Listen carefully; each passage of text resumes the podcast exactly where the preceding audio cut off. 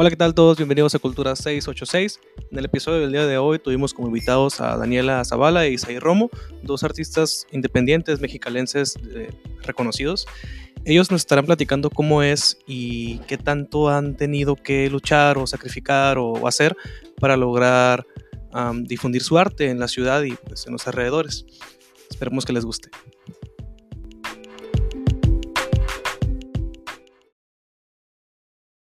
Hola, ¿qué tal? Bienvenidos. Estamos en Cultura 686, un episodio más el día de hoy, como siempre acompañándonos eh, Antonio Malavé y su mosca y su servidor Alexis Lozano. Y el día de hoy tenemos, para, los que no, para los que nos escuchan, siempre hay una mosca en la cámara de Antonio y siempre está puntual a las 6 de la tarde. Y el día de hoy nos acompaña... Como ¿sabes? Tengo mi mascota. Claro. El día de hoy nos acompañan dos eh, artistas mexicalenses los cuales creo que tanto Antonio como yo hemos tenido la, fortuna de colaborar. Primero que nada está pues Daniela Zavala, Dani Zavala. Eh, hola Dani. Hola. ¿Cómo estás? ¿Cómo estás? ¿Todo bien? Bien, bien, todo bien. Un aplauso, un aplauso. bueno, Dani, Dani, eres licenciada en danza, ¿no? Tengo entendido. Sí, soy licenciada en danza, egresada de la UABC eh, hace tres años y actualmente ejerzo como profesora en la Facultad de Ingeniería, y Historia de Danza. Tengo los optativas ahí.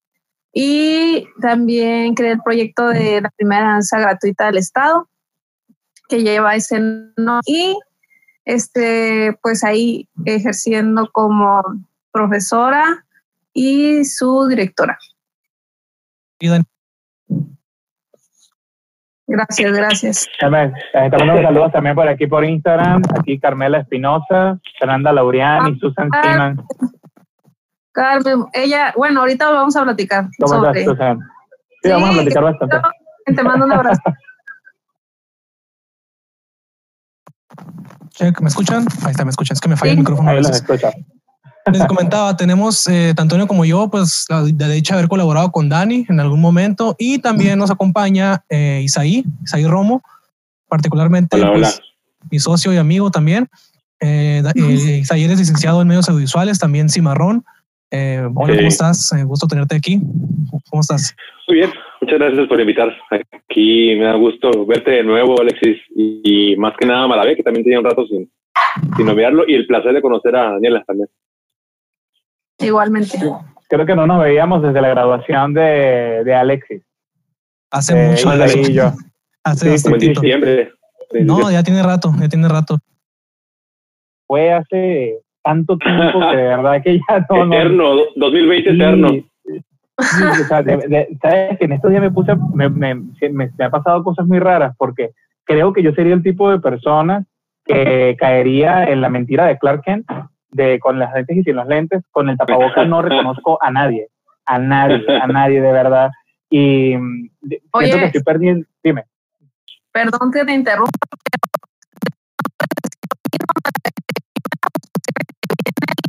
La fila un antes. Dije, Dos metros de altura, ¿cómo lo vas a reconocer? ya sé, no, no, no. Pelo chinito, así te reconocí en kilómetro. Ya puedes y ahorita que no he ido al barbero, o sea, estoy súper explotado en este momento de cabello, ¿no? Hubieran visto igual, hace, igual. hace cinco años Antonio era, ¿qué, ¿qué, podemos comparar Antonio? Como un erizo, prácticamente con el cabello así esponjadísimo, gigante. un brócoli.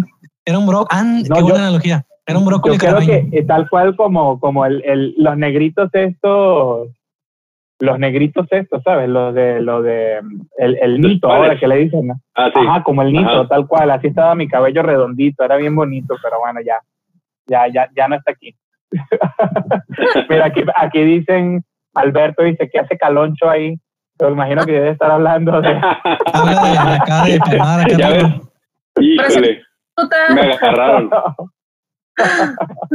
Oigan, pues mire, nosotros los invitamos justamente para que, para que nos platicaran un poco.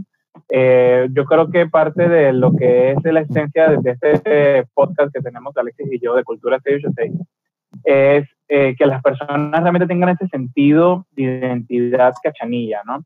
Eh, pasa mucho que sin querer queriendo tenemos esta idea de que lo que viene de afuera eh, como que cuenta más, ¿no? Este, la gente nos dice, ah, es que viene del DF, ah, es que viene de Sonora, ah, es que viene de Sinaloa, de Tijuana, de Estados Unidos o de Marte, ¿no? Pero nada viene de aquí, ¿no? Y, y ustedes son el perfecto ejemplo de lo que nosotros justamente buscamos y vemos para Mexicali. Yo veo a Daniela y, ella ahorita nos va a contar un poco más de historia este, de cómo una muchacha recién egresada o todavía estudiando logra eh, decirle a un municipio, hagamos esta escuela, hagamos esto, tiene su colectivo de danza, y vemos a un Isaí cómo saca todo un CD, bueno, o, todo sencillo, porque ya no sé cómo es ahorita la industria este, de, la música, cómo decir, yo creo en mi talento y, y aquí tengo este proyecto. Entonces, ustedes son dos cachanillas que se atrevieron a decir, yo puedo. Este, y ese es, lo que, ese es el concepto real de lo que significa ser independiente es realmente tener suficiente voluntad para decir, yo tengo esta idea y quiero comentártela, ¿no? Entonces yo quisiera que ustedes nos dijeran, para los que nos están viendo por Instagram y los que nos van a ver durante toda la semana en el podcast, este, primero, ¿de dónde sacaron esa voluntad, ¿no? Para no decir eh, más palabras, ¿no? Pero ¿cómo, cómo sacaron ese fuá para decir, yo tengo esta idea y quiero que me colaboren, ¿no? A ver, a ver primero las damas, a ver. A ver, o sea, a mi FUA lo saqué. Literalmente lo saqué porque creo que así, que lo que yo ahorita voy a empezar al revés, que así como yo apoyo tantas niñas que no, que no podrían pagar una clase de danza y la toman gracias a esta escuela, así lo recibí ese apoyo cuando yo era niña y yo no podía pagar clases de danza. Y, Norma Bustamantes, que ahorita es mi jefa, directora de Macum, me dio una beca para estudiar o sea, danza gratis. Entonces yo, a mí se me quedó, mi mamá me dijo, tú un día tienes que hacer lo mismo, Daniel, apoyar a gente que quiera estudiar este, danza como tú, como tú lo hiciste. Entonces, desde ahí siempre crecí, este, no me lo estuvieron repitiendo toda la vida, sino me quedó esa vivencia, el, el, el poder lograr que yo tanto soñaba y dije, algún día lo voy a hacer. Entonces, me he encontrado con tanta gente que me ha apoyado como lo es Carmen, que ahorita espero que siga viéndonos. Que, está viendo Carmen Espinosa. Que ha confiado. Carmen Espinosa fue la primera persona que, que, que, que, me dio este, la oportunidad de demostrarle o, o, creerme en mí que podía continuar con ese proyecto. Ella, ella estaba directora de Imacum en ese tiempo. Y, le me encanta, de hecho, a todo lo que ah, dice. Ah, este, ella, es un ser humano maravilloso. Sí, sí, es, es, la verdad ella creyó en mí y me dijo, vamos Daniela, hay que hacerlo. Y, y, aparte no nomás en eso, sino me daba, me daba este, proyectos que ni yo misma podía lograrlos, como cuando trabajé con ustedes en el suite del Cascanueces, este, que fue un trabajo Voy a, voy, a, voy a explicar un poquito de eso. Eh, También nos están saludando por Instagram. Yo sé que el detalle sí, viendo aquí este, para acá, ¿no? Está muy buena la forma de trabajar aquí. Frank nos saluda, Frank nos saluda desde Australia, por cierto. Así que una, un ah. abrazo para ti. Antonio se encarga de las redes y yo me encargo de lo técnico, entonces aquí andamos del Les explico. Muchas veces eh, les voy a decir ¿no? a ustedes dos que nos están, nos están acompañando. A veces voy a tener que explicar por, por audio lo que está pasando porque es podcast, entonces no todos nos pueden ver. Eh, decía, decía Dani que participó con nosotros en, un, en algo del Cascanueces. Estuvo muy bonito. Hagan de cuenta que, como bien saben, Antonio es director de la Orquesta de Cámara de Mexicali y yo pues soy miembro fundador, contrabajista y, y, pues, y de todo, ¿no? Es mi luz en la orquesta. De todo. Cuando la, el de siempre.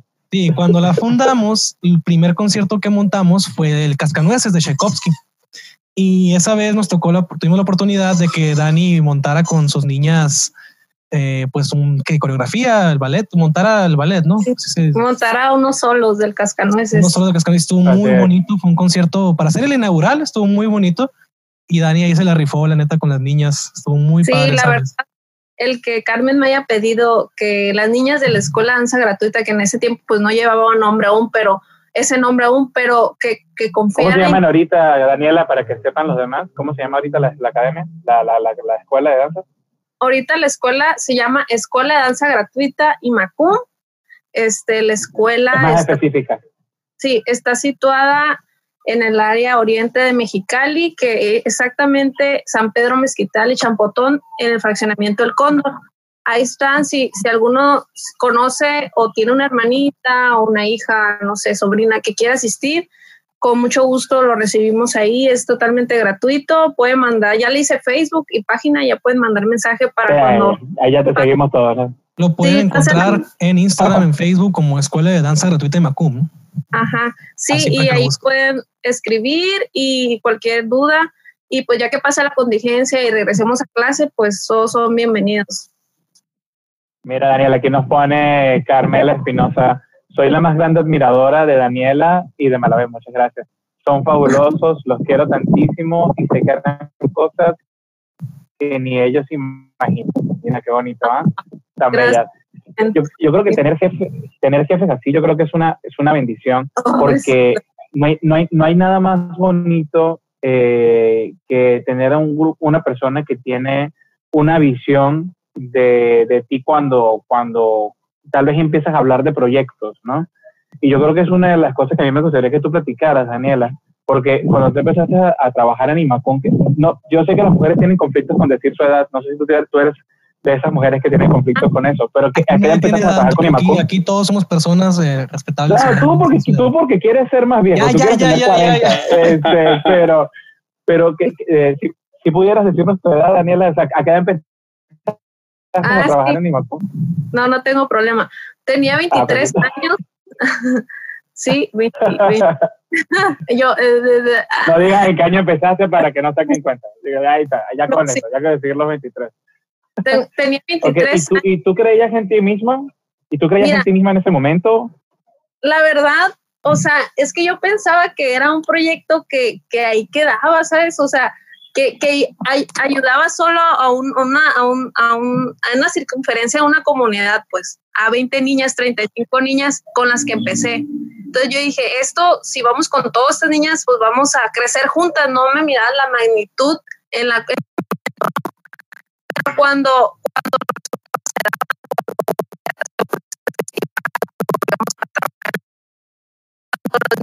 cuando crecían, me percaté de la magnitud que podía y de no solo la magnitud, sino lo, lo productivo que era este proyecto para la vida de alguien, pues.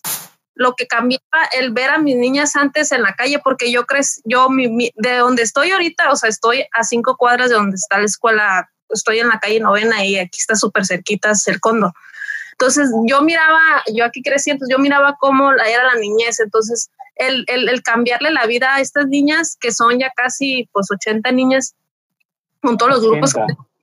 Es, eh, el cambiarle la vida a todas ellas, para mí, este, se convirtió en mi, más grande este, sentido de trabajar, mi, más grande orgullo, mis ganas de hacer las cosas, de convencer a la gente que sí vale la pena invertir en este tipo de proyectos. Y más que nada, jefes como Carmen, jefes como Norma, que, que, que, que creen en el arte, que su vida la entregan a este y, trabajan de la mano con nosotros, pues y nos dan el apoyo y nos dan herramientas y además nos dan ideas y en conjunto logramos todas, todas estas cosas que se han logrado hasta ahorita, pues. Así es que, pues, ha sido toda una aventura desde los 23 años. Acaba de egresar, o sea, tenía... ya no, no nos digas, no nos digas ahorita, no nos digas la edad, no nos digas la edad, tranquila. Yo creo que, yo creo que es, es interesante ver eh, cómo pues tan joven Dani empezó y no ha parado, ¿no? Es, te digo, yo soy más joven que Dani, creo. No, no, no sé a quién cuentas. Ah, pero, pero. Él quiere ganar Hasta, hasta en la edad, ¿verdad, Isai? Este tipo tiene un problema con eso. Tengo un problema de competición compulsiva. Complejo. Un complejo de competitividad. Bueno. Yo creo que, hola, hola, Sammy. Hola, a todos los que nos, hola, este, ¿cómo se llama Samuel? Hola a todos que están en Instagram. En el caso, yo voy, a, yo voy a presentar un poquito más ahí porque tengo la, la, la, fortuna y la desgracia, depende de cómo lo vean, de ser su socio en, un proyecto. Entonces, eh, yo creo que Isaí tiene una trayectoria un poquito variada y desde qué, Isaí, desde los 14, 13 andas tocando en los venues y en eventos, ¿no? Yo creo. Un buen rato. Yo creo que principalmente tocando mi música, yo cuento que los 17, más o menos, porque creo que antes era pura tocar covers y como cualquiera empieza, ¿no? Yo creo. Yo me acuerdo, yo me acuerdo, que te miraba en los flyers, en los eventos, eh, cuando yo, yo apenas iba empezando en, en, la escena mexicalense con un grupo que tenía. Yo me acuerdo que ya estabas tú bien consolidado y era como que, oye, este güey tiene como 15 y 16 y ya anda tocando en eventos pues medianamente buenos, ¿no? Tenía Luisito Rey ahí, ¿no? Yo creo. le, habría, hasta que saquen cuentas, le, habría Warrior tu morro, o sea, era le Habría, le habría el show, Simón. Le habría Facundo, o sea, desde hace mucho, ¿no? ah, claro, eso no me lo sabía. No, cierto, no me lo sabía. Los Tigres vendían y yo lo sabría. No, mira, tú, le abrías los, los, los, eventos a Facundo y a, y a whatever. O, estoy, o, estoy, o, estoy, o, me está haciendo daño ese tipo y no lo sé. No, no, no, no, no. En el Guateque yo abrí el show también, ahí, en el Nuit. Ah, caray. Eh, qué bueno. No, sí, sí, sí. Oye, no, yo creo que tiré unos. Dando totalmente la falsa que estamos diciendo, yo, platícanos, Isaí, este, que, que, cómo ha sido la trayectoria que pues has estado prácticamente solo. Hasta hace poquito creo que te tuviste un poquito de intervención con, con ICBC, que ahora es Secretaría de Cultura, pero antes eh, fue totalmente sin apoyo, ¿no? Prácticamente tú te autofinanciabas todo. ¿Cómo, cómo, cómo te fue? ¿Cómo qué tan difícil fue? Bueno, pues el proyecto ya tiene buen rato, o sea, tocando yo solo, pero yo creo que principalmente cuando se empieza a tocar de una manera, digamos, independiente, siempre se tiene esta, uh, pues, principal problema que no hay lugares. Los venues siempre son muy limitados y la mayoría de ellos tiene el principal detalle que para mí es como bastante importante, es que siempre tiene que ver el consumo de alcohol. No hay un lugar específico en el cual se pueda hacer un show o un recital o lo que tenga que ver con, con, con música o arte y no tiene que haber, no tiene que ser un antro o un bar. Entonces creo que era el principal problema que siempre teníamos hasta que llegó como buscar lo que son los cafés. Creo que es el mejor lugar para poder hacer un show. Eh, te estoy hablando hace un buen de años, ¿no? Eh, hace rato que no toco en un café, pero... hace como unos siete años, ¿no? Cuando yo me acuerdo que cuando se tocó, el único lugar que no fuera exclusivamente de adultos era un café que se llama Casabatio. No me acuerdo de otro en ese entonces. Era Casabatio en la Justo Sierra, los de Mexicali. Todavía está ese café era el único lugar para menores de edad en el que podías ir a, escuchar música que no fuera un, un concierto, ¿no? Es, es, era un, muy limitado, no había lugares, era muy difícil. También es importante porque el, la mayoría del público era menor de edad en aquel tiempo. Todavía en la mayoría del, del público es menor de edad, entonces siempre es buscar como el espacio para poder tocar y que puedan asistir. Porque te digo, el hecho de que haya alcohol limitaba o limita la cantidad de personas que puedan asistir. Es, es, yo creo que es contraproducente de cierta manera, ¿no? O sea, atraes un público muy específico, pero hay otro que no puede entrar. Y eso era algo difícil porque tenías la edad, o sea, tu, tu público era de esa edad, eran, eran de 16, 17 y no había lugar para poderte desarrollar, ¿no? Sí, sí, sí. sí. Eh, pero yo creo que con el paso del tiempo, diga. pero a mí me encantaría que tú pudieras contarnos eh, que, o sea, más allá de eso, cómo, cómo, más allá, cómo aprendiste a tocar la guitarra cómo hiciste este proceso de, de tú escribir tus letras y en qué momento tú, tú decidiste, sabes que voy a hacer un proyecto de esto. O sea, voy, voy a, sea, me, me quiero dedicar a esto o quiero, le, le, voy a, ya le agarré el gusto al, al, al público, al escenario. ¿En qué momento empiezas tú a armar el proyecto? Porque me, o sea, sería, para mí es más interesante saber qué te hizo pensar que tu proyecto como músico era algo que tú dices, esto es rentable para mí o más allá, este es mi sueño y quiero hacerlo realidad. Sí, y bueno, o sea, acortando mucho porque tampoco es como contar historia de vida. Eh, yo tengo yo creo que desde los estaba en la primaria. Yo me acuerdo que estaba como en cuarto o quinto de primaria, que hice mi primera canción. Claro, mi realidad en ese tiempo era la escuela, eh, ver videojuegos, o sea, jugar videojuegos, ver caricaturas. Entonces yo recuerdo que desde ahí empecé a escribir canciones, eh, influenciado por, obvio, lo que escuchaba en aquel momento. Y a partir de eso dije, ¿sabes qué? Pues era suave poder tocar otro instrumento, no solamente cantar, porque era, escribía y las cantaba, así como me salía la melodía. Entonces dije, necesito un instrumento melódico que sea fácil para poder aprender. ¿Cuál es el más económico? La guitarra. Entonces ahí fue la decisión. Uh, eh, con mucho esfuerzo compré una guitarra y al sexto año de primaria entré a clases de guitarra y recuerdo muy bien que eran clases extracurriculares. Realmente el profesor no era como muy bueno, pero yo le sacaba el mejor provecho. Y me acuerdo muy bien que yo era los pocos que le ponían atención, porque la mayoría les daban, como, te digo, les daban chance de estar ahí eh, para hacer, hacer desmadre, o sea, no hacer mucho. Una guardería, pues, una buena guardería. Sí, exacto, exacto, exacto. Porque salías, salías a las 3 de la tarde, era un colegio, y sales hasta las 5 porque ibas a guitarra, pues están enfadados. Yo, también lo Daniel y yo conocemos eh, mucho eso de la guardería. Tranquilo, no te sí, está. la guardería es, algo, es algo, chingón. Sí, es ella, y yo hemos llegado a trabajar, son las guarderías más económicas de la ciudad. Ándale, exacto. en, el, en, el, arte. Sin nombres. En el arte. eh, y, y, pues sí, después yo creo que eh, me, me interesaba hacer como una banda, ¿no? Creo que llegué a hacer una banda en la secundaria y querer tocar otra música y bla, bla, bla, bla. Yo creo que fue a finales de la secundaria, cuando iba a la prepa, cuando dije, mmm, listo, poder dedicarme yo solo a hacer música, porque no voy a esperar a que nadie tenga el mismo interés que yo, que era el principal problema. La mayoría nada más era un hobby, y cuando era un hobby nada más para ellos, pues no le ponían mucha atención, tanto como yo lo hacía. Eh, y lo hago todavía. Al principio dije, pues, ¿qué hago? ¿Cómo puedo tocar yo solo nada más la guitarra? Todos tocan la guitarra. Entonces dije, ok, un instrumento más completo, el piano. Y empecé a aprender en tercero de primaria, perdón, en secundaria. Ya en la prepa entré a CECITE, donde tenían un... Uh, la carrera de música. La, la, en paz descanse. La carrera de música, exacto. La, en paz descanse, carrera de música. Ándale, exacto, ya.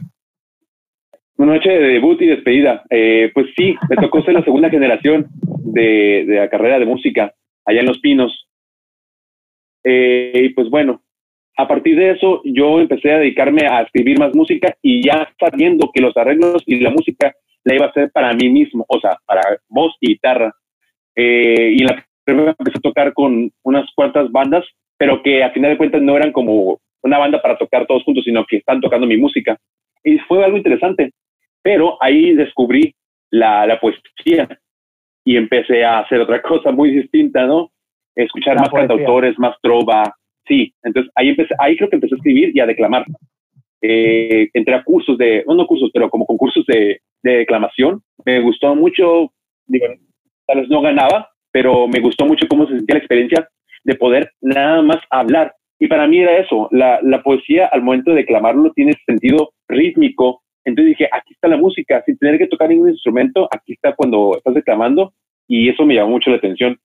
Y dije, pues bueno, yo sé que existe algo que es juntar poesía con la letra y con la música. Y yo me dediqué a hacer eso.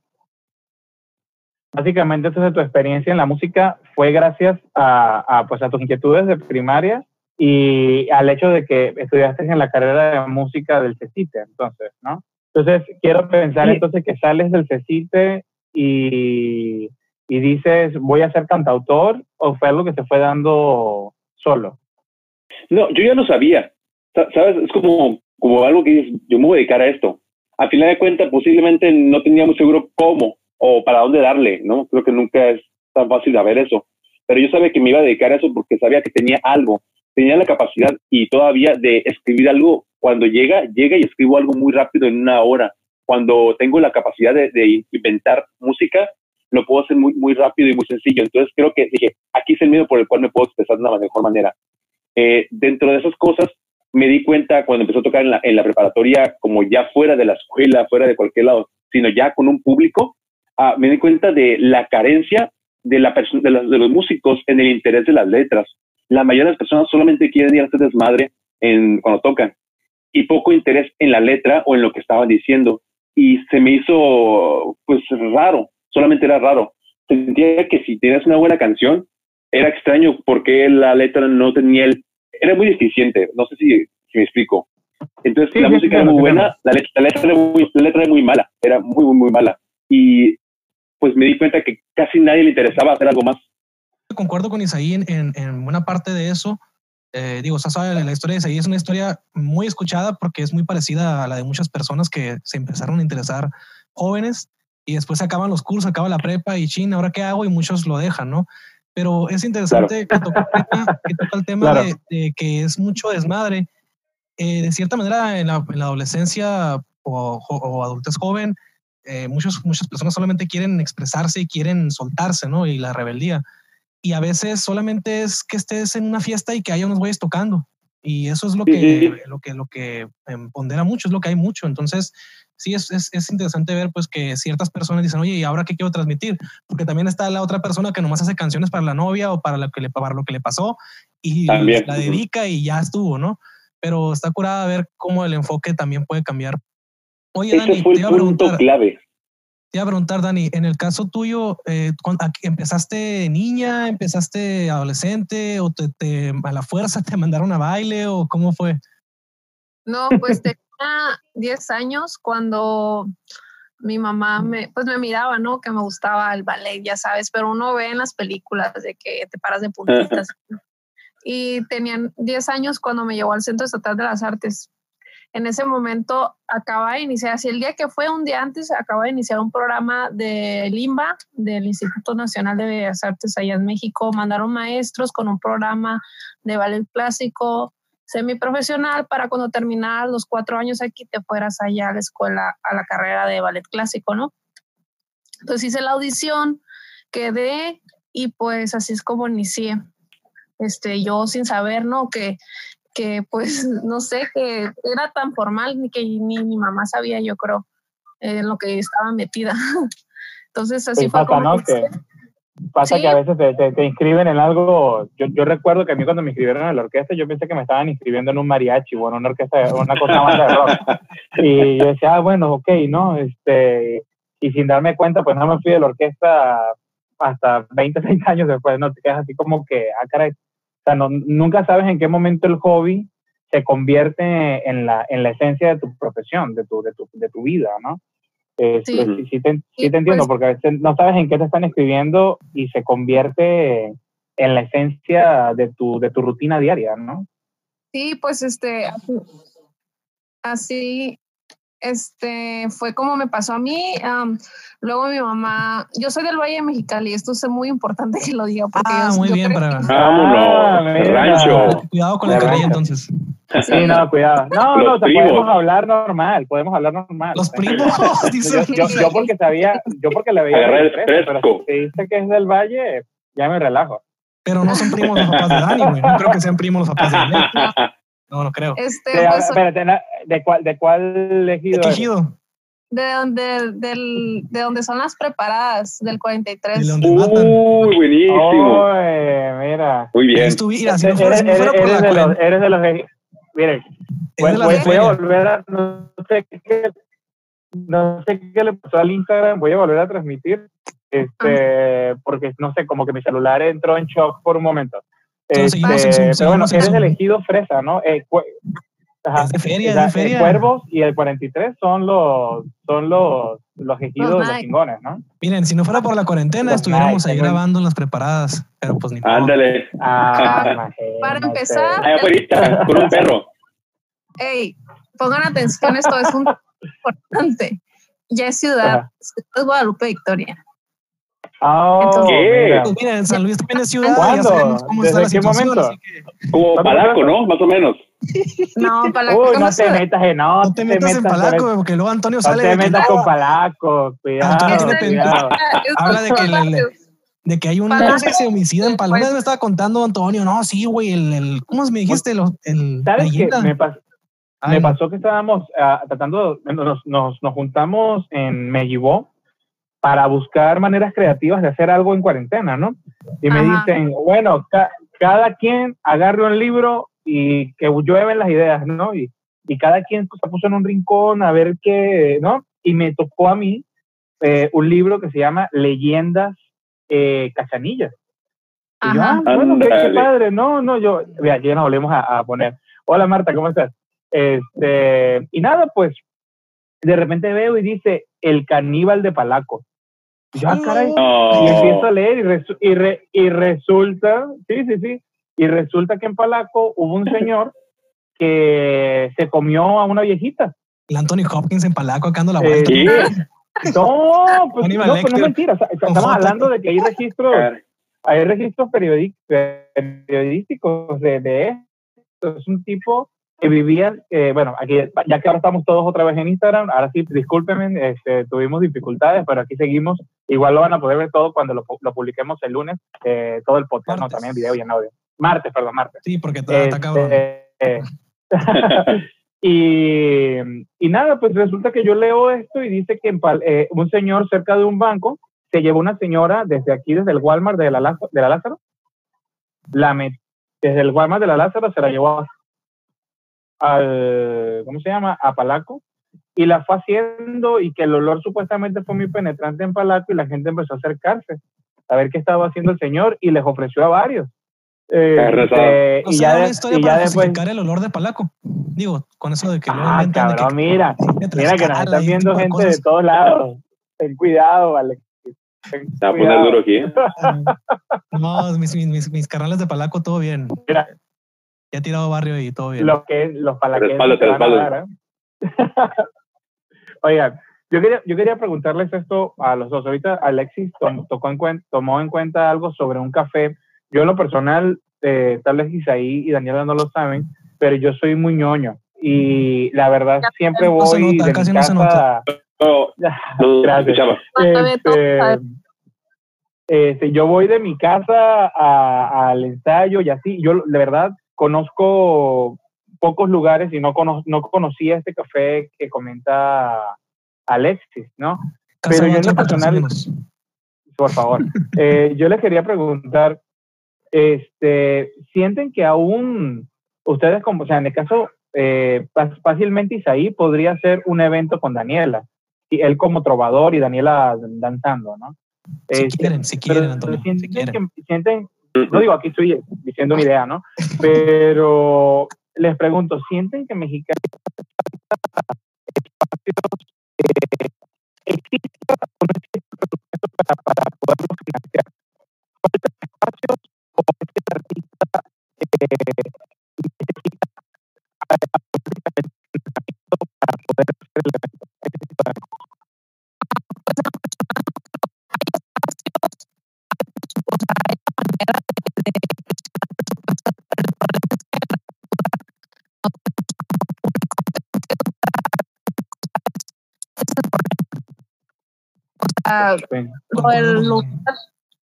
Lo, podemos hacer cerrando ahí este, la glorieta, un ejemplo. Pero el problema es que eh, tenemos que educar al público, es eh, empezando por ahí. Porque tengo un ejemplo como el Festival Entre Fronteras que hace la UABC, es el Festival Internacional de Arte Contemporánea. hace cada año, ¿sabes? Con, con, no va de, o sea, de partes del mundo y son compañías súper importantes. Y ya se hizo gratuito desde hace dos años y no van la gente, ¿sabes? O sea, vamos como solo los alumnos. Es como, ¿cómo educas a, eh, a, toda esta comunidad o por qué, en qué contexto estamos que no vas, no está este, sucediendo esto desde ahí? Lugares sí hay, este, también creo que también hay show, también creo que hay artistas trabajando, hay muy buenos proyectos, pero pues ahí tenemos que trabajar en el público, ¿sabes? Para mí. ¿Tú qué piensas, Hidey? Pues ahora sí que, te tocó un tema muy importante porque yo, yo voy a comparar también algo muy parecido que pasa, como yo estudié licenciatura en medios audiovisuales, a, a la, par que se hace esto que es uh, danza, existe lo que es el Festival Internacional de Cine, que es el FIC que organiza la igual con eh, expositores de todas partes del mundo que tiene que relación con, la, con esto, con el cine. Y es gratuito, o sea, relativamente es gratuito, nada más tienes que traer como algo súper sencillo como para presentarte. Y, igual las personas no van o es muy limitado. Y sí está medio triste pensar que el espacio está ahí, es la, es la, en la universidad, no solamente para los alumnos y alumnas, sino para el público general. Y ahora sí que, pues, si el público no está educado, pues no, no tiene interés de ir, ni siquiera por eso. Ahora menos si se va a cobrar. ese es el, asunto. Pero sienten entonces que, que, es un problema, yo, yo, yo en lo personal les, les pregunto a ustedes, ¿sienten que hace falta un Luisito Comunica en Mexicali para que realmente la gente le tome interés a, a las cosas que suceden acá en Mexicali? O, o, siempre, ¿O sienten que simplemente es la personalidad de nuestra ciudad a la que no le interesan ese tipo de eventos? Pues yo creo que yo, yo diría que es porque no está para la gente, no está cool, ¿sabes? O sea, no veo a nadie subiendo una historia eh, afuera del teatro. Ah, vengo a la función, como la historia de cuando vas a ver Sonic, ¿sí me entiendes? Al Cinepolis o sea, no está cool, entonces por eso tú sabes que así se maneja todo eso por red y ahorita. Entonces creo que y va desde ahí. Si le encontramos como esa manera de fusionar, ¿no? creo que necesitamos pues buenos mercadólogos y asesoría nosotros para como artistas. Quería, quería platicar quería comentar que tiene mucha razón Dani. Yo creo que hay una falta, o sí, sí existe, pero creo que es insuficiente la, la difusión que se da porque hay gente que le interesa y le platicas, oye, hubo este evento. No, nunca supe. Qué, qué mala onda que no me enteré y sí, no, no pude, nunca supe no sé si a lo mejor nos falta a nosotros esa parte, ¿no? Como tener más difusión, porque existen los calendarios de la UABC, del ICBC, o sea, y, existen y están ahí, pero no llegan a, todos, a, todas, a todas las personas. Tal vez Antonio tiene razón, y hace falta divulgadores, influencers o algo. Que sí, es que, eh, es que es algo que ya, ya hemos platicado varias veces Alexis y yo, que es, incluso lo hablamos cuando estaba con uno de nuestros invitados, Charlie Vizcarra, que era yo siento en lo personal que sí hay suficientes eventos cada semana en Mexicali. El detalle es que eh, el público, que por ejemplo veo muchas personas que cuando consumen YouTube, por ejemplo, que es una plataforma súper difícil de, de, que peguen las cosas, ¿no? Este, a menos de que alguien con más seguidores te, te haga el favor de, patrocinarte un poquito de publicidad. Eh, por ejemplo, ves la, el video de Luisito Comunica cuando estuvo en Puebla, que es su ciudad natal, o cuando estuvo en Querétaro, y la gente dice, ah, yo quiero ir para allá, y quieren ir a caminar. O sea, no hay nada otra cosa que hacer, es caminar. Claro, hay un montón de eventos alrededor porque son ciudades muy históricas y con espacios suficientes como para, para hacer algo muy, muy bonito. Pero yo realmente siento que aquí en Mexicali ya hay suficientes eh, actividades pero como que no existe un medio fuera de 66 o el Azteca, Televisa, que, que tú puedes decir, sabes, quiero proyectar a este artista, a este artista de Mexicali o a los eventos de Mexicali. Yo siento que esa chamba solamente la está haciendo IMACUM o la está haciendo el Instituto de Cultura, pero, eh, bueno, la Secretaría de Cultura, pero es insuficiente porque se ve demasiado como que si eso es para gente rica o eso es para gente eh, que va, a chutarse una ópera y voy a estar ahí, es en italiano y me parece aburrido, ¿no? yo siento que hace falta alguien joven, no sé, un Alexis, un Daniel, un Isaí, que, que, que, venga y diga, sabes que yo me voy a aventar y me voy a grabar todos los días y le voy a sugerir a la gente tal evento y todo. O sea, no, no, han pensado, por ejemplo, y se lo preguntaron a los tres, bien, y voy a empezar con la respuesta de Alexis, un, alguien que me diga, qué influencer existe en Mexicali o si ustedes se atreverían a ser ese influencer de Mexicali que comience a hacer la publicidad independiente de Mexicali y sus eventos culturales. Comienzo con Alex. A ver. Sí, hay, yo conozco algunos, y ahí también tal vez, no sé, se me ocurre eh, Rubio, la Dani Almohada, Almohada iba a decir Almeda, hay personas que sí son que sí son, es que se apellida Almeda y siempre se pone almohada. Sí, sí, sí, sí, este, está inclusive el, el, homónimo de Isaí, el, ¿cómo se llama Isaí? El de la carrilla que echamos del, este güey, el Salomón. hay gente, hay gente que, que sí tiene muchos seguidores, pero se publicitan ellos mismos y lo que ellos hacen, es lo que he notado. Entonces, no sé, tal vez un poquito más de, de difusión de otras cosas. Es que también es difícil que una persona se eche la bronca de que esté en todos los eventos, ¿no? Es que realmente hay muchos. Y yo sabemos que covers, de banda de covers, no hay jueves, viernes, sábados, que en Mexicali haya tres, cuatro eventos de Suaster. Hay muchos eventos. Entonces, tal vez la gente también está de cierta forma como que mm, esa, esa ceguera del mecánico, ¿no? De que hay, tanto de lo mismo que ya ni te fijas cuál es cada una de las cosas. Y decía Antonio que la chamba de ICBC o Secretaría de Cultura y, y Macum también UABC la hace. Yo soy, soy em, tengo, puedo dar fe de que sí, UABC también da su, da su chamba, pero siento que también lo hacen muy para, para ellos mismos, a excepción de los festivales culturales que les aplaudo increíblemente a UABC, los que hacían antes, y alguno que otro festival como la Feria del Libro, ¿no?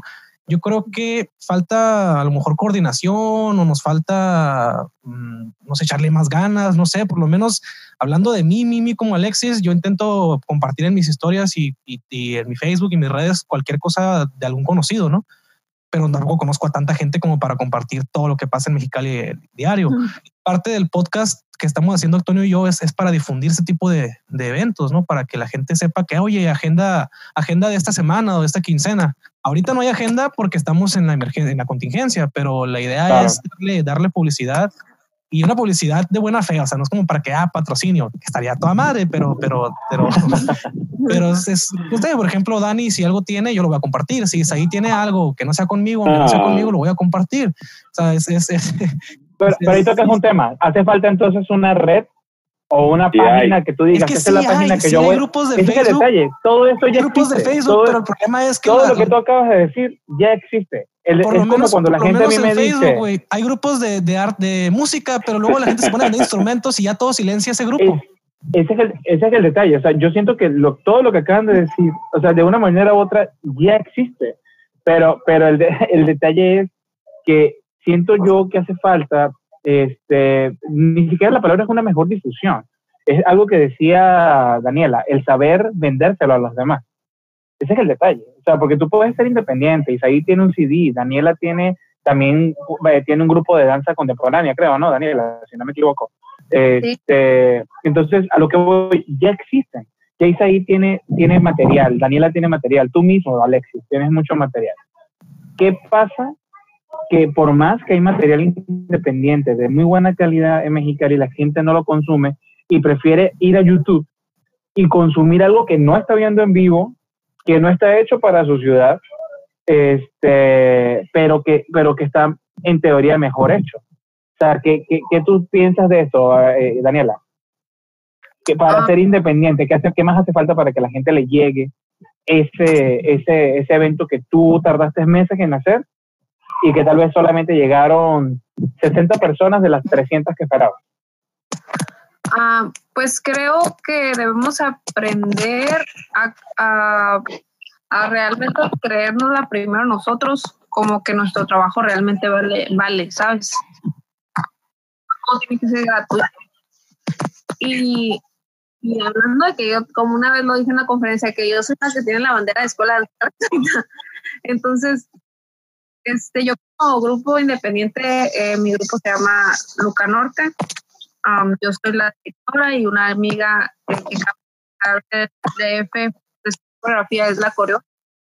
Ah, Dani, perdón que te interrumpa. Se escucha, no sé si es tu micrófono o soy yo que estoy escuchando raro, pero ¿ustedes lo escuchan bien? Que de repente como que ah. se, se, escucha raro, Dani, o se corta. Se corta un momentito. 13 manos libres, Dani. Creo que se te está moviendo mucho o no sé qué está pasando. No, no, no, tengo manos libres. Pues ya, entendí que dijo que está en un grupo de danza contemporánea que se llama Luca Norte. Sí, se llama Luca. Luca Norte. Aquí lo pondremos en los show notes. Para que nos el link. Ok, este, así está en Instagram. Tiene Instagram Luca Norte. Lo paramos un poco. ¿Con K o con C? L-U-C, Luca Norte. Luca Sí, significa mira el norte. luego, hay gente, que le pone K los nombres así raros y oh, yo no sé por qué. Totilocos. Yo me llamo Alexis con K. Para los que han llegado a ver el podcast, nuestros dos puntos Spotify no. se quedan, no, este güey, qué pedo. Sí, me llamo Alexis con K. No, no, ahorita hubo alguien que te mandó saludos, de verdad que discúlpame que no lo mencioné. Sí, el eh, pinche Carlos, ya le mandé mensaje. Carlos más, escribió Alexis de una manera. Es, mi alumno, es mi alumno a una persona.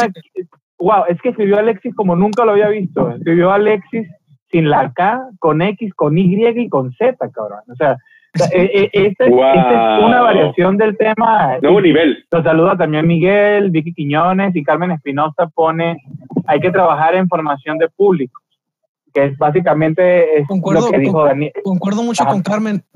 También está la otra postura, ¿eh? de, digo, a lo mejor ah, me estoy a lo mejor diciendo cosas muy fuertes, pero tal vez el, he pensado, oye, ¿y si el problema somos nosotros y nuestro material? Digo, porque, porque no entiendo a veces que sea tan poca la, la recepción a veces en algunos proyectos son tan buenos, a lo mejor nuestro material no es tan bueno. Digo, la verdad, siendo un poquito humilde, ¿no? He llegado a pensar que a lo mejor es eso pero luego miro que gente de otras ciudades te aplaude tu trabajo y te quedas, güey, pues qué onda, ¿no? Entonces, ¿qué es lo que está pasando? Porque a mí me ha pasado, Isaí, y también, Antonio también, de que Antonio le han dicho, Antonio hizo un proyecto hermosísimo y chingón a nivel nacional que se llamó Orquesta Río Nuevo, a nivel nacional fue increíble, y aquí en Mexicali, pues qué bonito, pero en otras ciudades era Antonio, felicidades, increíble. No sé cuál es el problema, la neta. Pues pues yo creo que es parte de lo que dice Daniel y lo que dice ahí, lo que dice Carmela. Este, yo creo que tal vez no nos estamos enfocando en que si eres independiente, porque ahora que vamos a hablar del concepto de la palabra independiente, que no solamente es no ser asalariado, sino este, el, el, creer en, un proyecto que otras personas no han hecho. O que si tu proyecto ya lo ha hecho otra persona, lo que tú haces tiene una dirección distinta, ¿no? Yo en lo personal siento que una de las cosas que acaba de decir ahorita justamente Alexis es sobre la humildad, ¿no? Yo creo que se, resume todo en humildad. Este, eh, yo en lo personal, y se lo digo de corazón, y aprovecho aquí rapidito y saludo a, a, mi hermano Edgar que está aquí conectado. Eh, una de las cosas que uno tiene que entender como artista es saber eh, qué público es al que quieres llegar. Y, y, te, y te, lo comento, por ejemplo, Daniel y yo, que estamos en, en, la rama artística, eh, me refiero en cuanto a como profesión. Eh, ahorita lo voy a comentar un poco más como Alexis, también en su profesión como abogado y también como está ahí en la rama de, de ciencias de la comunicación. Yo me puse a pensar en estos días algo interesante, Daniel, no sé si tú me sigas en esto. Uno tiene, uno tiene que saber escoger tu público. Es, es algo que en lo personal me, me, tengo como dos, tres días pensándolo. Tú tienes que saber escoger, cuando tú decides tu carrera musical o tu carrera artística, quién es tu público. Al tú saber cuál es el público al que tú quieres llegar, de esa manera nunca vas a estar frustrado. ¿Sí? Por ejemplo, yo, yo, yo mi formación musical, yo empecé en una orquesta sinfónica, toda mi vida ha sido de música clásica.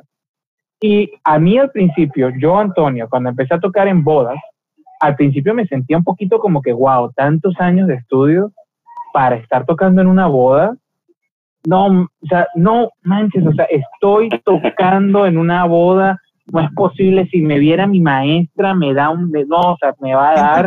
voy a hacer una pregunta al este público, gente que nos escucha, si llegan a escuchar esto, ¿no?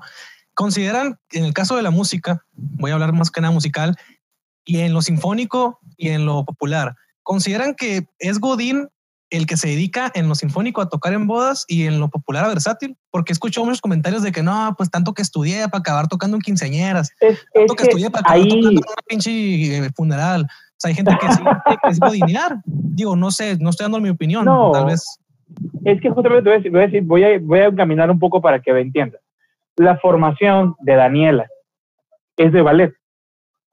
¿Sí? Sí, ¿verdad, Daniela? De ballet y danza contemporánea. y danza contemporánea.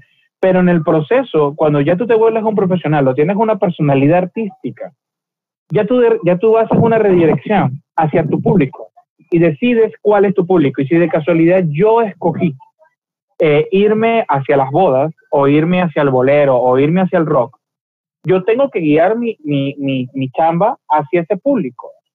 ¿sí? Y yo creo que parte de lo que pasa justamente es que a veces quieres abarcar todos los públicos y no te estás dando cuenta de que no estás haciendo la publicidad en el lugar donde está el público que sí te va a llegar. ¿sí? Entonces, yo, yo a veces lo que siento que ha pasado con Mexicali es que la gente no sabe buscar en dónde hacer la publicidad. Y si llegaron 50 personas, son 50 personas que te van a seguir en cada evento que tú hagas. Y no entender que fracasaste porque llegaron 50 personas, porque son las únicas 50 personas que tal vez te siguen la onda. Aquí el chiste es hacer que esas 50 personas contagien a otros más para que los inviten a su evento, para que te inviten. Eso fue lo, que dijo ahorita Alexis sobre Río, no. Eso fue lo que hicimos. O sea, nosotros fuimos a tocar, ¿no te acuerdas, Alexis? A centros comerciales, a plazas. Este, ¿Y qué tocamos? No tocamos Quinta de Beethoven, tocamos piezas más alegres, más cercanas al público, y eso hizo que la gente dijera, ah, mira, una orquesta está, chila, ¿no? Entonces, Dani, o sea, yo, yo en ese sentido, yo, sí, ya Yo en lo personal siento que aquí el detalle es cómo escoges tu público. Admiro muchísimo ahí. Es valiente para lo que él hace, este, que es ser un cantautor y decir, ¿sabes qué? Bueno, este, este, hoy en la mañana voy a hacer tantas entrevistas con gente que tal vez no me quiera escuchar pero yo necesito, pero yo lo quiero hacer. Igual, igual, Alexis, estamos Alexis y yo, estamos en un podcast tal vez casi que, que tú digas, un podcast es un, es un medio donde nadie te está pidiendo tu opinión, pero tú la estás dando. Este, y yo veo a Isaí y veo el, el trabajo arduo de un artista que dice, yo creo en mi chamba, creo en lo que yo hago, pero aquí no, yo digo, yo siento que Alexis es, ha sido muy inteligente en la manera en la que ha llevado su público porque él ha tenido personas que han visto la evolución del artista y lo siguen e invitan a otros a que sean parte del evento. Entonces, ahí tú dices, él supo, él supo hacer su público para que le funcionara su proyecto cultural. Entonces, tal vez de esa manera, si lo, si lo vemos así, tal vez sí funciona el hecho de estoy haciendo público, pero que le interesa lo que yo hago, no toda Mexicali o toda, todo el, país. Es, es, es, digo, gracias por, el, gracias por el halago, Antonio. Hay que dejar hablar a los invitados ahorita también. eh, yo creo que, que, es que mira, Isaí y yo hemos trabajado juntos. Ya, voy a silenciar el, el micrófono, ya vence. No, no, y seguimos trabajando. Ah, ya, yo aquí, aquí de barbero de ustedes y vienen y tú me dices eso más. Ah, contrapeso, contrapeso. De eso vivo. Creemos, no la ve. Aquí es, aquí es. Ah. Bueno, eso segundo Voy a tomar agua, ya. Sí, sí, descansa la garganta de cerveza, pero descansa. Yo mm. creo que. Hablen, hablen. Es, es, es, Isaí, acuérdate, güey. Tenemos que hacer gira de medios totalmente absurda para. Está acordándome eso. Y somos de aquí. ¿Te acuerdas? Tenemos que ir a radio, televisión, periódicos, Facebook, blogs, Todos los medios. correos electrónicos, güey. Tenemos que hacer un chorro de difusión para llenar un lugar que se supone que está pensado para la capacidad mexicalense, güey. El año pasado, de hecho, hace un año precisamente tuvimos nuestro último evento y ahí en Auca. Eh, fue un evento que Isaí cantó y yo dirigí un cuarteto de cuerdas con arreglos que yo hice, con la música original de Isaí fue, yo creo, la gira de medios más cansada de mi vida, de que tuvimos que ir a las 6 de la mañana a un medio de televisión mexicanense. el mismo día, O sea, uno, el, mismo, el día de tu evento uno tiene que descansar, estar fresco, la madre no, güey. Es que nos claro. 10 entradas, güey. Tenemos que ir a donde nos abran la puerta ahorita y tenemos que acomodar esas pinches entradas porque hay que pagar sueldos, güey, porque la música es arte, pero también es trabajo. Claro. Y no manches, tuvimos que ir al canal X número cerquita del 70 y a las 6 de la mañana, güey. Con lagañas, güey, casi, casi crudo sin tomar. Y ahí estaban ahí. De hecho, Norma estaba esa vez ahí. Ya se ubicarán de dónde, de dónde. Ahí estaba Norma, ¿te acuerdas, güey? Y nos dijo, no voy a poder ir, pero me encantaría. Sí, me linda como siempre. Y ahí estábamos todos jetones, güey, hasta, hasta nuestro amigo, para enterarte, digo, ya dije, ahí estaba entrevistándonos de un medio conocido también, todos dormidos, pero es chamba, güey, ¿por qué? Porque nos faltaba. O sea, ese punto de, de difusión, Isai, ¿te acuerdas? Nos dice todo eso. Oye, Alexis, sí. Ahorita, sí, retomando lo, lo que ahorita dijo Malavé, eh, yo sí quiero puntualizar algo. Fíjate, Malavé, o bueno, para todos, lo que yo me di cuenta cuando empecé a tocar esto de, de eventos en cafés y toda la cosa es, ¿sabes qué? Aquí no se trata de que mi, de mi, que mi música tal vez no, no sea tan buena, posiblemente sí, sino que el público del cual estoy tocando no es el mío. Me di cuenta que que alguno que va a jainear con una morrita, que va a piscar, no le interesa escuchar algo que posiblemente tenga una letra y tal vez no tan pegajosa. Entonces, eso fue en la búsqueda de hacer el formato como es un recital, que ha sido todos los shows que hemos tenido Alex y yo de hace unos años para atrás. Entonces dije, no es un toquín, no es una tocada. Lo respeto, esto está muy bien para los que les funciona, para el punk, para el rock, pero para mi música es un recital. Y para hacer un recital no lo voy a hacer en un café. Tiene que ser en un espacio debido en el cual va a haber cosas que no van a ser igual. Eh, por ejemplo, Alexis se va a acordar que cuando se toca con el cuarteto y como son piezas, uh, se aplaude hasta el final que termina la pieza. Bueno, la canción en este caso. Ajá. Entonces, eh, es parte de eso. Alexis le dije, ¿sabes qué? no, es que seas mamón, o, sí lo eres, obviamente, mucho, pero trata de eso. Muchísimo, muchísimo. y lo que te falta. Eh, entonces fue como, Alexis, ¿sabes qué? Hace falta, como tú, director del cuarteto, que indiques al, público cómo saber a escuchar, cuándo saber aplaudir, cuándo no, cuándo guardar silencio. Y son cosas que Ahora sí que se trata directamente, totalmente educar al público. Posiblemente algunos ya lo conocen, pero para los que sean su primera experiencia en ese tipo de formato de música, tienen que entenderlo. Obviamente es parte de disfrutarlo y de respetarlo. Entonces es como eso, como buscar un, público. Y yo me di cuenta y me he dado cuenta que, por ejemplo, mi música pues no es tan agradable para eh, menores de edad, por ejemplo. Tal vez no es tan bueno porque tal vez no hablo de temas un poquito más, no quiero decir profundos, pero diferentes. Exacto. como para los que toca aquí me la ve. Eh, entonces, más o menos por ahí va el asunto. Pensé que la música para aquel rumbo. Eh, y pues quería utilizar eso. O sea, es, me di cuenta hace unos años como, es que el público que va a escuchar mi música va por acá, no es tanto por acá. Y es trabajarle, eh, dar publicidad para ese ámbito, buscar el espacio más adecuado para ello. Y poco a poco, supongo que Daniela también ha sufrido o ha pasado por esa experiencia y sigue pasando de buscar un espacio en el músicos, queremos, lo, queremos la, experiencia de la danza porque me imagino que también es muy vasta y te ha pasado de todo y has batallado. Pues cuando he realizado, fíjate, lo que pasa es que no sé, es que yo estoy bien clavada en el, en el rollo de que nos falta un chorro de merca a los artistas.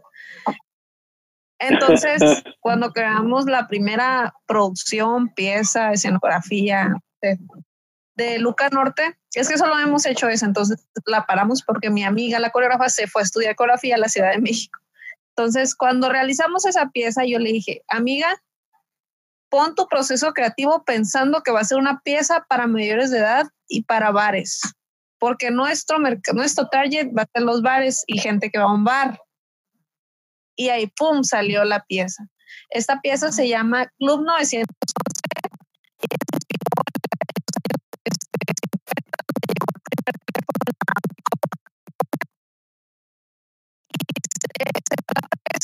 son cinco bailarines, es la dueña del teléfono y los cuatro bailarines más gente que llega al bar y luchan por tener el, el teléfono, este, relativamente trata de eso, que, llega una cosa nueva y pues quieren descubrir qué es. Y este, entonces, pues empezamos a realizar, lo hicimos en, la, en, San Luis, en Río Colorado, en un bar que se llama La Galería. Este, y aquí en, Cali lo hicimos en planta libre. Ah, la verdad, las funciones. sí. Es mi primo, bueno, es mi tío. Bueno, es un tema para después, ese güey. Entonces. tenía, tenía que, perdón, Daniela, tenía que llamar la atención a Alexis. Ay, Dios mío. siempre. Tenemos, un evento pendiente con Perdón. Daniela, sigue, sigue hablando, perdón, tranquila. Y este, entonces, pensando desde Target para la pieza, no se escucha nada artista, pero yo me puse, yo me puse en ese plano como director. A ver, quiero esto y esto se va a hacer nos fue muy bien, ¿sabes? O sea, la, la planta libre, él nos, el dueño, ¿puede repetir su nombre, Alex? Ya que quiere llamar mucho la atención. Es que se me fue. Oh, Mino Quioto. Mino saludo. Bueno, buena, gracias ah, por Es que es, amigo de Isaí, es, es amigo. Sí, sí, sí. Saludos, Mino. Patrocínanos, por favor. Daniela, Daniela, Se me olvidó el nombre Gracias, de Daniela nos, nos ofreció Te voy a invitar a todos los programas de Cultura 686 que sigan, a todos, a todos. Pero si el que habla aquí eres tú, güey. No dejas hablar, sabes que se cancela todo, güey. Va a acabar el podcast ya. No, no, no. Este, nos, ofreció otra fecha porque nos dijo eh, este, que, que se le había hecho bien extraño que una pieza de danza contemporánea se llenara, ¿sabes? Porque todo el tiempo es de que 10 personas y así. Y pues estuvo bien pensar desde ahí, pues de que a qué público íbamos, el tipo de escenario, porque luego son escenarios no convencionales donde estás, estás bailando y está un señor con una cheve enfrente de ti, como a 50 centímetros. Entonces, eh, en eso nos fue bien, pero a la hora de, de, cambiar, como ahora qué hacemos, ahora ya no vamos a bares, ¿cómo lo hacemos para presentarnos en una, no sé, en, en, en un café como ustedes dicen? Pues ahí es cuando, o sea, todo el tiempo tenemos que hablar de una pieza para un bar, ¿sí me entiendes? O sea, tienes ahora cómo jugártela. Ahora que hagamos la nueva pieza del 21, pues a ver, dime. Dime. Daniela, ¿cómo es el público de danza? ¿Cómo es el público de danza? ¿Cómo, yo digo, porque yo, yo, yo creo que aquí los tres podemos hablar de música, pero ¿cómo es el público que sí va eh, de manera, o sea, que, son fieles a la danza contemporánea o al ballet. O sea, ¿cómo es ese público? ¿y, cómo, y cómo, cómo tú lo has entendido, cómo tú les has llegado? Ah, pues a mí me pasa, eh, tuve, tuve que aprender a deslindarme como de siempre tener a los papás de los bailarines como, como primer, como, como, o la familia, ¿no? O sea, no todo el tiempo ellos tienen que gasten en el boleto, ¿sabes? Entonces, pasando de ahí, pues siempre me ha tocado gente que visualmente es como su atractivo, pues de, ver lo, glorioso, de ver esto de, la pureza que dicen que quieren ver de danza. Pero en sí yo estoy haciendo danza contemporánea, no ballet clásico, ¿sabes? No van a bailar en puntas. Entonces, pues siempre me ha tocado ver como gente este, que realmente quiere ver más allá de un arte plástico, más allá de, de, un cuadro, ¿no? O sea, de que, ah, vamos a ver qué es, qué tipo de danza es o de qué se refiere esto. Entonces, lo que... Y cuando haces, y cuando haces un recital, eh, ¿presentas eh, solo una pieza o hay como movimientos, como en, la, como en las piezas de música clásica? Eh, ah. ¿Solo es una sola pieza que se repite cada cierto tiempo o son varios momentos? La verdad, esta pieza, voy a hablar con esta del club, que fue con la experiencia que tuve. Es una obra completa, o sea, duraba mm, alrededor de media hora, 25 minutos, media hora. y a mí como, como proyecto, me, yo le dejé claro a mi amiga que era la que lo creaba en sí, este, hablando coreográficamente, que pues era lo más difícil en ese momento. Eh, que lo hiciéramos una obra completa porque se rompía la cuarta pared, pues era muy difícil eh, salir de otra, con otra dramaturgia y luego entrar con otra cosa y salir tres veces por, por hacer cosas de cinco minutos, pues. Entonces le dije, sabes que eso es una buena chamba, pero a mí me interesa presentar una obra completa para que el público entre y salga con esa historia, pues. Entonces, a mí como compañía fue lo que me propuse. Si volvemos a hacer otra pieza, va a ser igual obra completa, no, no, no solo, no por separado. No, no, no sientes que no sientes que el público le gusta eh, los movimientos, sino ah, como que saber de una pieza en específico lo que va a ver. Sí, creo que les gusta, pero sabes que, que como es más difícil como artista, como coreógrafo, trabajar una obra completa, es más fácil crear solos, ¿no? De cinco minutos o, o duetos creo que el público se queda con esas ganas de, ver una historia, de, ver todo el trabajo de desde cómo comienza, este, donde se desarrolla la historia y cómo termina. Creo que, creo que eso es lo que a mí me decían cuando iban a ver un trabajo de danza contemporánea. Ay, es que este, quisiera ver esto. Entonces, a mí me, eso me inspiraba, pues, a trabajar. Pero igual también me gusta hacerlo. O sea, va el, me gustan las dos cosas, solo que, a mí, como, como ya como directora de una compañía, era lo que me exigía.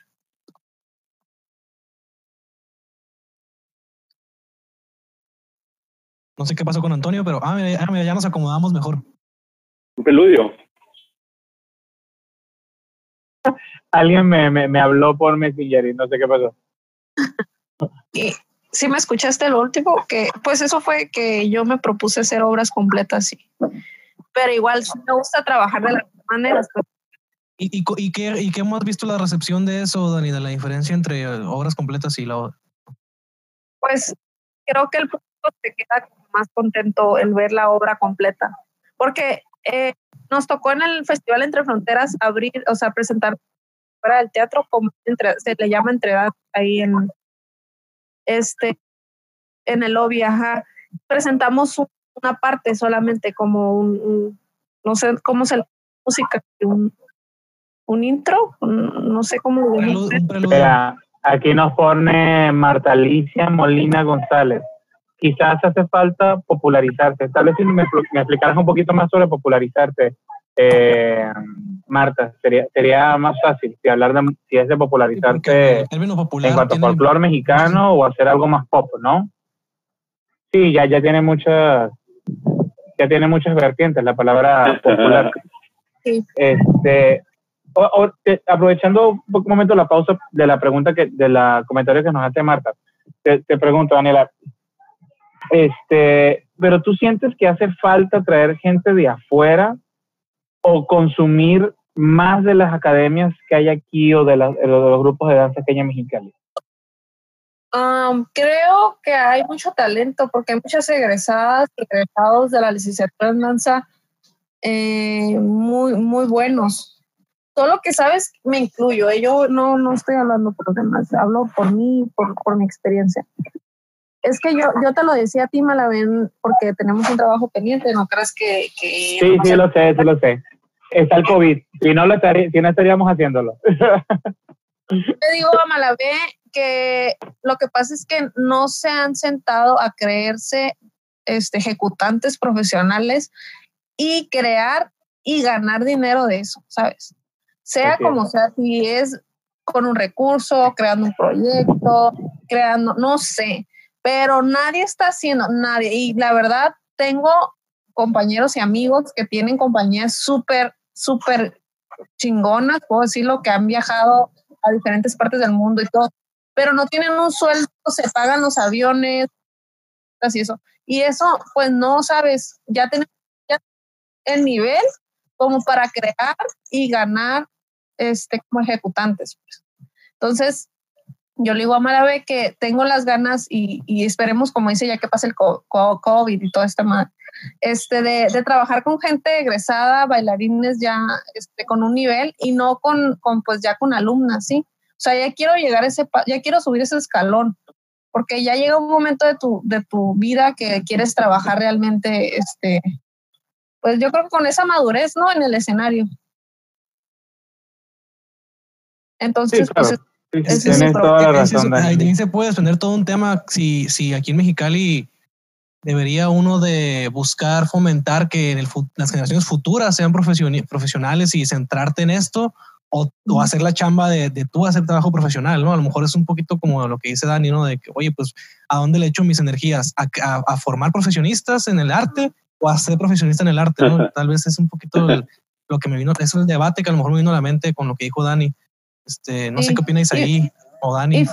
fíjate que yo sé, yo como, como directora de una escuela, estoy haciendo mi chamba en el sentido de que yo ya propuse y se va a hacer, o sea, es algo que yo sé que se va a hacer, que ya, o sea, ya que mis alumnas pasen por cierto nivel, crear una compañía como Team, así muy gringo, o una compañía representativa con alumnas y la compañía de profesionales que ya no sean alumnos, o sea, que ya seamos los maestros, como así decirlo. Y que las niñas en un punto, la alumna pase a, o sea, pase a ese nivel, que ya... ¿Quieres hacer Dance de Mexicali? Ah, sí, solo que no sea comercial. o sea... sin, sin, sin Billy, sin Sí. Me faltan, oye, me faltan unos... Pero... ¿A ti, a ti te gusta, te gusta Dance ¿Y a Billy? Me encanta, o sea, me encanta Desmond, me encantan las niñitas, las sigo en Instagram y todo, pero odio ese tipo. Pues ya no son tan niñitas. Ese sistema pedagógico, ¿qué opinas al respecto? Yo crecí con el sistema pedagógico de que la chancla en la cabeza, si no estiraba la pierna así. Lo amo y no, obviamente no lo ejerzo porque imagínate, pero, pero este, no, la verdad es que es un rollo gringo, ¿sabes? Y nosotros estamos muy cerca y a veces se ve en las academias de que la niña con la pierna aquí girando, o sea, pero eso no, no, no, ahí no va la danza igual, o sea, hay algo más, tenemos que transmitir. Se me hace, el que me llegue más una historia, para mí es más importante que verle la, la pata aquí arriba a la niña, ¿sabes? La pata. así, lo, sí, porque así lo, yo lo siento. De, Fíjate que eso, pues, hay que educar al público a que eso no nomás en la danza, ¿sabes? A una niña contorsionista. Eso no, no es. Eso es gimnasia. Entonces ahí va un, ahí entras en un dilema que no vas a terminar nunca. Isaí, ¿tú qué opinas en ese aspecto de, de, de, lo que dice Dani sobre, digo, tú también, yo creo que los cuatro aquí damos clases de arte, ¿no? Los cuatro tenemos nuestros alumnos, Isaí da clases en varias escuelas de música, yo doy clases particulares, Antonio pues ni se diga y Dani también. ¿Cómo ven el interés de la sociedad mexicalense en, en el arte, como lo ven más, o sea, yo tengo perspectivas, pues la mayoría de mis alumnos son personas eh, adultas que quieren hacerlo, pero también está la otra cara de la moneda que son niños que a lo mejor ni siquiera quieren, pero los papás quieren verlos en un escenario, aplaudirles y con eso son, con eso se sirven, ¿no? Isaí, Isaí tiene más alumnos así, que los inscriben en una escuelita y nomás él tiene que formar lo suficiente al alumno para que monte algo a final de semestre. Y eso es la chamba de Isaí. ¿Cómo, cómo lo ves? ¿Qué, es lo que principalmente muchos se, se, se dedican a hacer, ¿no? Como querer hacer un show al final del semestre, del, del curso, y que los papás estén orgullosos de ello. Pero les importa poco realmente el desarrollo artístico de cualquier eh, disciplina del niño o la niña. Ahora que yo me he dado cuenta que incluso así que se debe limitar el tipo de conocimiento, porque si al final de cuentas, aunque sea un conocimiento teórico, pero al final no es aplicable al show de Aladdin o de la canción, lo que sea, muchas veces te lo reprimen como un, no, no, no, si yo solamente quiero que toque al final bien la, la pieza, entonces se vuelve algo, no sé, algo muy triste de pensarlo así, el, el arte en la cuestión pedagógica. Eh, dijeron, ah, dijimos hace rato lo, la, también el rollo que es, que parece guardería, todo el área artística y extracurricular. Y también eso sucede mucho. También he, dado clases particulares y ahí es muy distinto eso, pero yo me refiero más bien con escuelas en las cuales son niños y niñas de primaria, aproximadamente de esa edad. Se repite ese patrón y yo he visto.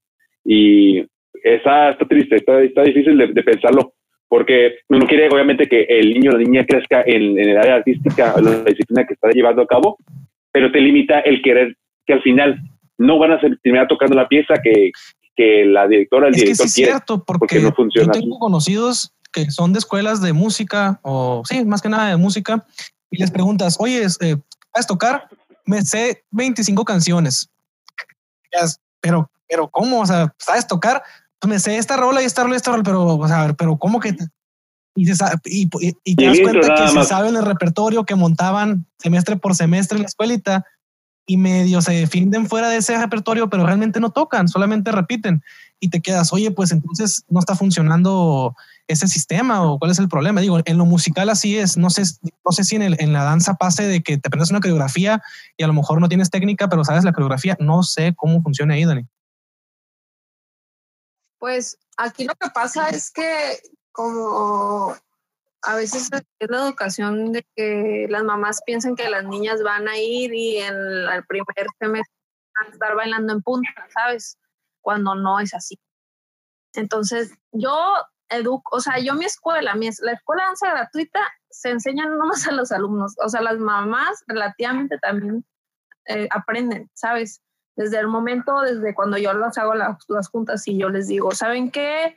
Porque a veces pasa que las mamás me dicen, ay maestra, es que mi hija ya quiere hacer esto y mi hija siente que esto y ya pues yo, ¿saben qué? Las cosas así, que tienen que pasar por ciertos niveles o les explico no lo más, lo más entendibles para ellos posible. Y trato de que no, no sé, mis alumnas que van de esa escuela no tengan esa mentalidad pues de tipo dance mom y de competencia pues. No sé si me entiende ahí trato de que mis alumnos no tengan eso en la cabeza y que sepan que, que, pues que se necesita técnica, se necesita dramaturgia, se necesita interpretar una pieza, no solo bailarla y ponerte unos muñitos y un vestuario bien bonito.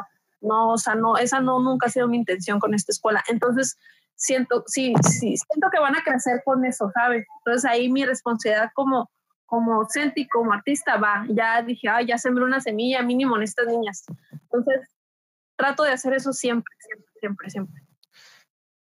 Y, y aterrizando todo esto, que lo abrí porque eh, a lo mejor nos desviamos del tema de independientes, pero se me hace muy, muy importante, pues porque a lo mejor eh, los cuatro tenemos esa orientación tanto pedagógica como de ejecutantes, pero ¿a dónde creen ustedes que sería, dónde creen ustedes que sería más ideal profesionalizar a Mexicali a futuro o actualmente? O sea, ¿dónde, o, dónde lo ven más posible? ¿Que en cinco años eh, exista un público para todo?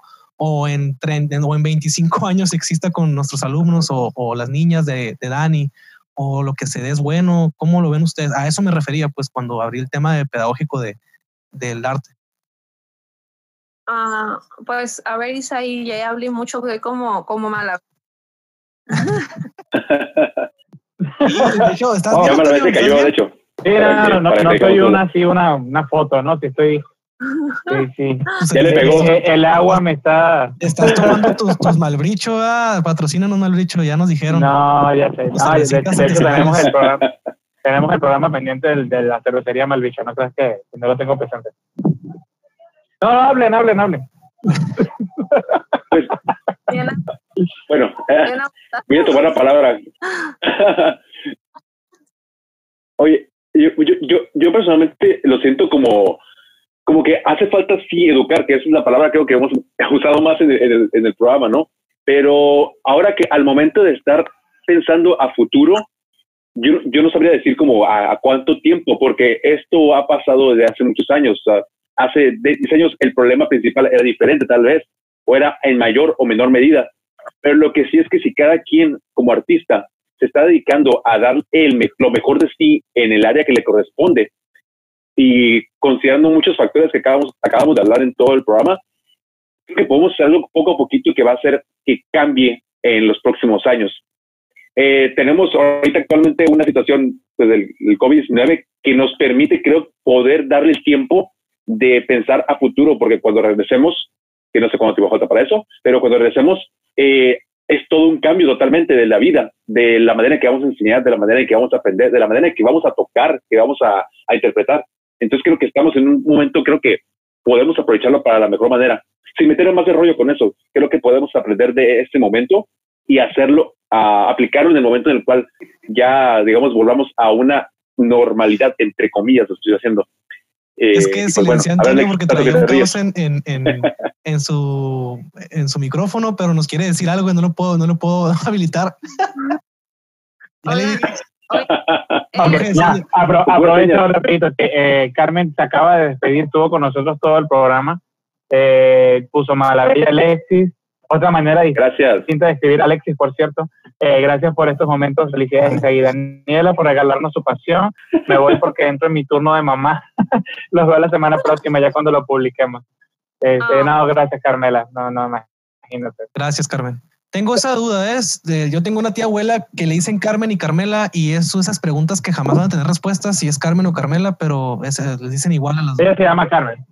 No. O tenemos una Nunca he entendido normalmente la gente le pone nombres más cortos y le puse y Carmela es más largo que Carmen. Nunca he entendido por qué.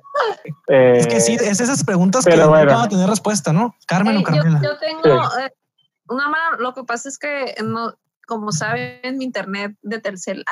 Perdón, no puedo decir marcas. No se puede decir marcas. No, no, puede, gala no patrocine. Señor Slim, por favor. Mr. Slim, la escuela de danza gratuita Carlos Slim. ¿Hay fundación? ¿Puedes dar recurso ahí? Hacemos una gestión cultural. Oye. Me vine a la casa de mi mamá porque mi internet de Telcel no agarra bien y ya no, o sea, ya se me apaga el teléfono. ver, Tengo 5%. Si, si, si me voy es por eso. Ah. ¿No tienes cargador cerca, Dani? Ah, no, no tengo cargador cerca. Ah, pues bueno, no sé si quiero decir algo. Oye, alguien, Mónica, Mónica Los, que no, que no sé si el apellido es Loaza, eh, nos pone, eh, es disciplina también. Es Luzano. Dice, es, disciplina también. Yo de verdad comparto completamente eso. Sigan hablando, yo después a ratito voy a volver a hablar, no se preocupen, sigan hablando ustedes. Hablen. No, pues este, yo creo que Dani, dinos. aprovechemos, el 5, aprovechemos el 5% de, de, Daniela. Es que hay de 5% a 5%, no sé, hay iPhones que tienen 30% y se apagan y unos que tienen 0% y duran una hora, ¿no? No sé qué pasa con eso. Correcemos porque. Oye, y que fuera Nokia. Este, no, pues. uh, Nokia. Nokia. Hola, Ian. Ese güey. A ver, ¿cuál fue la...? Ay, Dios mío. te pregunté algo, a ver, creo que te dije... Estabas hablando... Sí, aprovecha para, para decirnos tu conclusión o algo que quieras aportar respecto al tema de cómo está la escena independiente en Mexicali, una pequeña conclusión. Antiguo, antes de que te vayas por, por, por, la, por la descarga. Este, a ver, ya aprendí la luz, ya sabemos. Ah, pues yo lo que puedo decir es de que ay, me voy a poner bien cursi, pero si tienen un proyecto en mente, si tienen, están trabajando en algo, que lo hagan, que no se rindan, o sea, sí sé que sé que lo difícil, o sea, yo lo vivo, de ahí vivo literalmente, o sea, ya mi carrera, yo creo que espero que siga. Mi meta es que haya una escuela de danza gratuita en todos los municipios del estado, entonces tengo que seguir trabajando, pero pero realmente lo hagan, ¿sabes? O sea, sigan creyendo en su proyecto, sigan trabajando, agradezcan siempre cualquier consejo, igual, o sea, valoren a la gente que tienen enfrente o arriba de ustedes o abajo, lo que sea, porque de todos aprende, ¿sabes? Todos tienen algo que darte y, y pues ojalá que, pues, que si estás haciendo algo lo, lo logres o lo cumplas. Yo, yo diría eso, porque pues, no sé, o sea, yo nunca pensé hace tres años que comencé con esto que iba a lograr lo que logré. Ni yo me la creo a veces, o sea, a veces que, que estoy tan honrada de que me den un reconocimiento de orgullo cachanilla y es como que estoy ahí, es como que, wow, o sea, la neta, hay gente que cree más en mí que yo misma, ¿sabes? Entonces, pues gracias a la gente que me la ve, que has trabajado conmigo y que esperemos que sigamos trabajando juntos. Alexis, igual has estado ahí. Isaí, que no sé si se ha estado en, de miembro de, la orquesta cuando yo he estado ahí. No, no, quisiera, pero no. pero pues no, estaría algo por siempre. Pero no sé, gracias por ser parte este, siempre ahí de las aventuras. La verdad, está bien chilo que seamos cachanillas y estemos haciendo poquito o mucho, no sé. Ah, igualmente, Dani. Yo creo que Antonio y yo pensamos lo, lo, mismo, ¿no? La verdad, cuando trabajé contigo fue muy indirecto. No te conocía directamente porque yo solamente fui ejecutante, pero hay pendiente y hacer algo también. Ahorita que ya estoy más metido con Antonio, con la UCAM, no tanto como ejecutante, sino como, como su asistente. No sé qué estoy con este güey, pero ahí andamos cambiando más. Este, vamos a hacer más cositas, vas a ver. Encantado, encantado, la verdad. Igual, sí. Vas ahí. Ay, obviamente. No, voy a ayudar también yo. Ah, saludo a tus niñas, no sé. No, me, no me cae, escuchando. no me cae. Dani, un saludo a alguien. Ah, espérate, no, me está pidiendo Alexis que un saludo a mis niñas. La verdad. Ah, claro, no, sí, sí.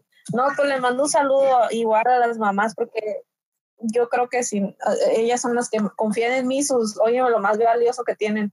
Entonces les mando un saludo, un abrazo y ya las extraño muy bien, está en chorro de clase, la verdad. Aunque las odio, amo a veces porque... Las odio, amo, las amo. Y las tengo que regañar, pero la verdad les extraño. Sí, ya, saben, ya saben. Odio. Voy a hacer una, una pregunta rapidito que, que me, me, me, me, surgió. Me surgió, digo, creo que Isaí, Antonio y yo compartimos la ansiedad musical de no tocar por la cuarentena y sabemos cómo es, ¿no? Pero ¿cómo será en tu caso que, que tú eres más corporal y, tienes que estar haciendo las cosas como ya estás acostumbrada? ¿Cómo has pasado la cuarentena? ¿Te, te, te ha causado ansiedad? La verdad es muy frustrante porque, o sea, yo, una clase en línea de danza es como, no tienes mucho sentido para mí, ¿sabes? Les he mandado ejercicio, les mando una coreografía y cosas así, pero, pero la verdad es muy difícil. Los admiro a mis compañeras que sí están haciendo la clase de bajo y ya como todas unas profesionales, pero a mí la verdad no, no, no sé, para mí es muy, estoy como, te lo decía a mi amiga, a mi mejor amiga con la que hago Lucanor, o sea, güey, la neta me siento bien frustrada, no estoy haciendo absolutamente nada de realmente que valga la pena, como estoy acostumbrada, que doy clase todo el día y que estoy ahí con ellas todo el día haciendo algo sí, ha sido para mí muy difícil. No, no, o sea, no se puede, ustedes pueden tener un piano y tocar, ¿no? Y crear. Ahí yo no, o sea, sabes, no, no es lo mismo. No tengo a mi, oye, lo más importante de mi producto, a mis, a mis alumnos que dirigir no, está muy, sí está muy cañón. me, imagino, pues, porque ustedes, digo, uno como músico también, cada diario, cada dos, tres días hace su, su, su chamba, ¿no? Pero tú eres más corporal, pues, es de estar con las rutinas y coreografías, ¿no? ¿Puedo, puedo una exclusiva ah, para 686? Para Cultura 686, a ver, en directo, pues, Daniela Zavala dará una exclusiva. Íbamos a exponer el proyecto en San Diego em, y era para mayo. No, pues se canceló, ¿no? Y luego íbamos a ir a, la Feria Libro en Guadalajara a exponer el proyecto, pues ya no. Entonces todas esas cosas como que me frustran mucho. Y luego eh, íbamos a estrenar la obra de, de El Principito y pues también no se hizo, es como que, pues, ¿qué hago, sabes? ¿Cómo, cómo les monto la obra si no se puede? Entonces eso es lo que más. Pero regresando, igual estaremos con la obra El Principito y pues esperemos que ustedes estén ahí en el público. Claro, igual, claro. música, Ahí ya saben, siempre. El mismo francés. Ya, ahora sí, ya te quité mucho la palabra, perdón. No, no, no, no, está bien, está bien. No me gusta hablar tampoco a mí. Eh, no. oye, este, pues yo creo que eh, solo sobre la, la, idea del proyecto, ahorita eh, pensar que ese tipo de mensajes que estamos haciendo en, el, en este programa, alguien que lo pueda estar escuchando le pueda como, ¿sabes? Como sembrar una semillita o algo que le pueda dar interés al momento de decir, órale, pues por ejemplo, Daniela, tú, que hoy a mí me gusta bailar, por ejemplo, soy un público que está escuchando esto y dice, ¿sabes qué?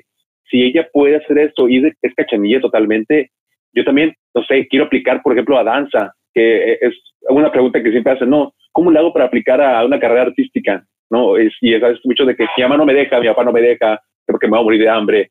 Es un tema completamente aparte, ¿no?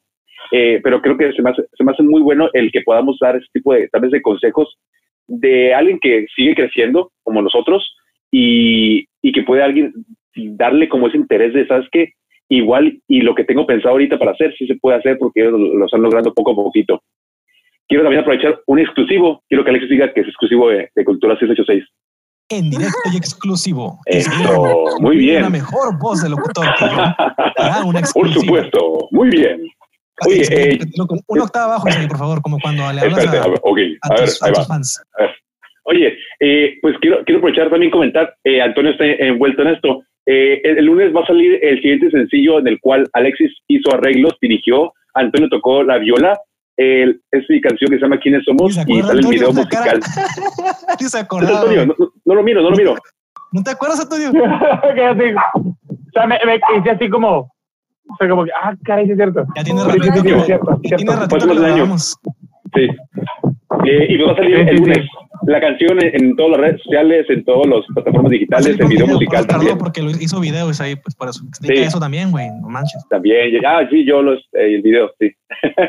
no, eh, en, el, en el video también va a estar en YouTube, entonces pues, quiero aprovechar para saber. Posiblemente este podcast va a salir el martes, a lo que dijo Alexis, pero pues van a saber que ya pueden verlo en YouTube como Isaí Romo o en Spotify y en Deezer, como quieran utilizarlo, como Isaí Romo. Ahí va a salir. Y ahí sí, que escucharlo porque también a veces se me olvida, pero le hice los arreglos y Antonio tocó la viola, eh, la esposa de Antonio, Marley Amiga, tocó violín, también. César Méndez tocó violín, Eileen, tocó el cello, el Kerkus, eh, Héctor Ro no sé cómo se pide el Kerkus, güey. Héctor Robles. Tocó, el que el Kerkus aventó una el, ay yo metiéndome. A ver, a ver, cuando egresas de la licenciatura tienes que hacer una obra de 60 minutos se aventó toda la música. Ah, musicalizó. Sí. Sí, se malviaja, pues, y hace sus cosas. la obra. ¿Mande?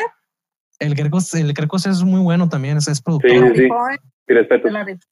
Fíjate que yo tuve la, la, la, ay, me, me, dolió tanto soltar una chamba que me cayó, que creo que se llamaba Las Dolorosas o algo así. No sé si Dani, Ah, sí, de Armando Leal. su madre, no tenía, tenía llena la agenda y le dije, ¿sabes qué, güey? No puedo y después me repetí tanto porque el, el, proyecto en el que estaba no estuvo tan chilo, pero se lo pasé a un amigo, a Ángel Aldrete, Ángel. amigazo, fue mi alumno y ahorita es mi colega, chingón el Ángel, y también musicalizó. y quedó tan chingón, me dolió tanto no haberlo musicalizado yo porque estuvo bien bonito, las niñas, este Nayeli, todo hace valer muy bonito. Y la verdad, sí, qué bonito, ¿no? Cuando colaboramos todos y se hace interdisciplinario, se hacen cosas muy, muy suaves. Sí. Sí, sí, se hacen. Malabé me odia, pero sí. No, no, no. Solo, solo te, me, te, te medio, te medio, te medio diez un día. Tienes que estar Amodio. encima de él. No, no, no, no, no es lo que crees, no es lo que crees. No, no es lo que crees, no es lo que crees. Malabé le permití porque dije, ay, ya. Me regañó toda la escuela en conjunto porque no se callaban y estaban. Yo me acuerdo de eso. El solo de, de, era de, del pajarito, ¿verdad? Era en Pedro, Pedro, y el Lobo, ¿no? Cuando montamos Pedro y el Lobo. regáñalas, porque ya no puedo más. Antonio se puso en modo papá, güey, en modo papá. Es que, me, es que me acuerdo, me acuerdo que las niñas, imagínate, ya, ya yo de por sí, digo, ser una pinche negro alto, este, la parte, ¿no?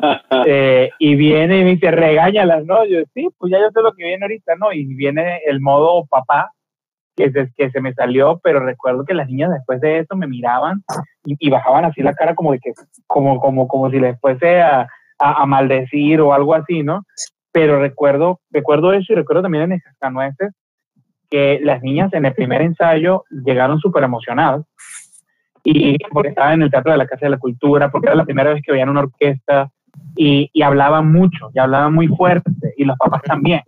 Entonces era entre la emoción y el ensayo, y, recuerdo que era como la segunda vez en mi vida que veía a Daniela, y era así como que, bueno, ¿qué hago? no O sea, un yo que vomito a esta gente, me gano de enemigo a la maestra, o, o, trato de, de, ser mi versión bimbo y, y voy así súper lindo y les hablo con, pero bueno, entonces eso fue lo que salió. En, en, tiempo récord se montó cascanueces también. No, no, pero de, deja...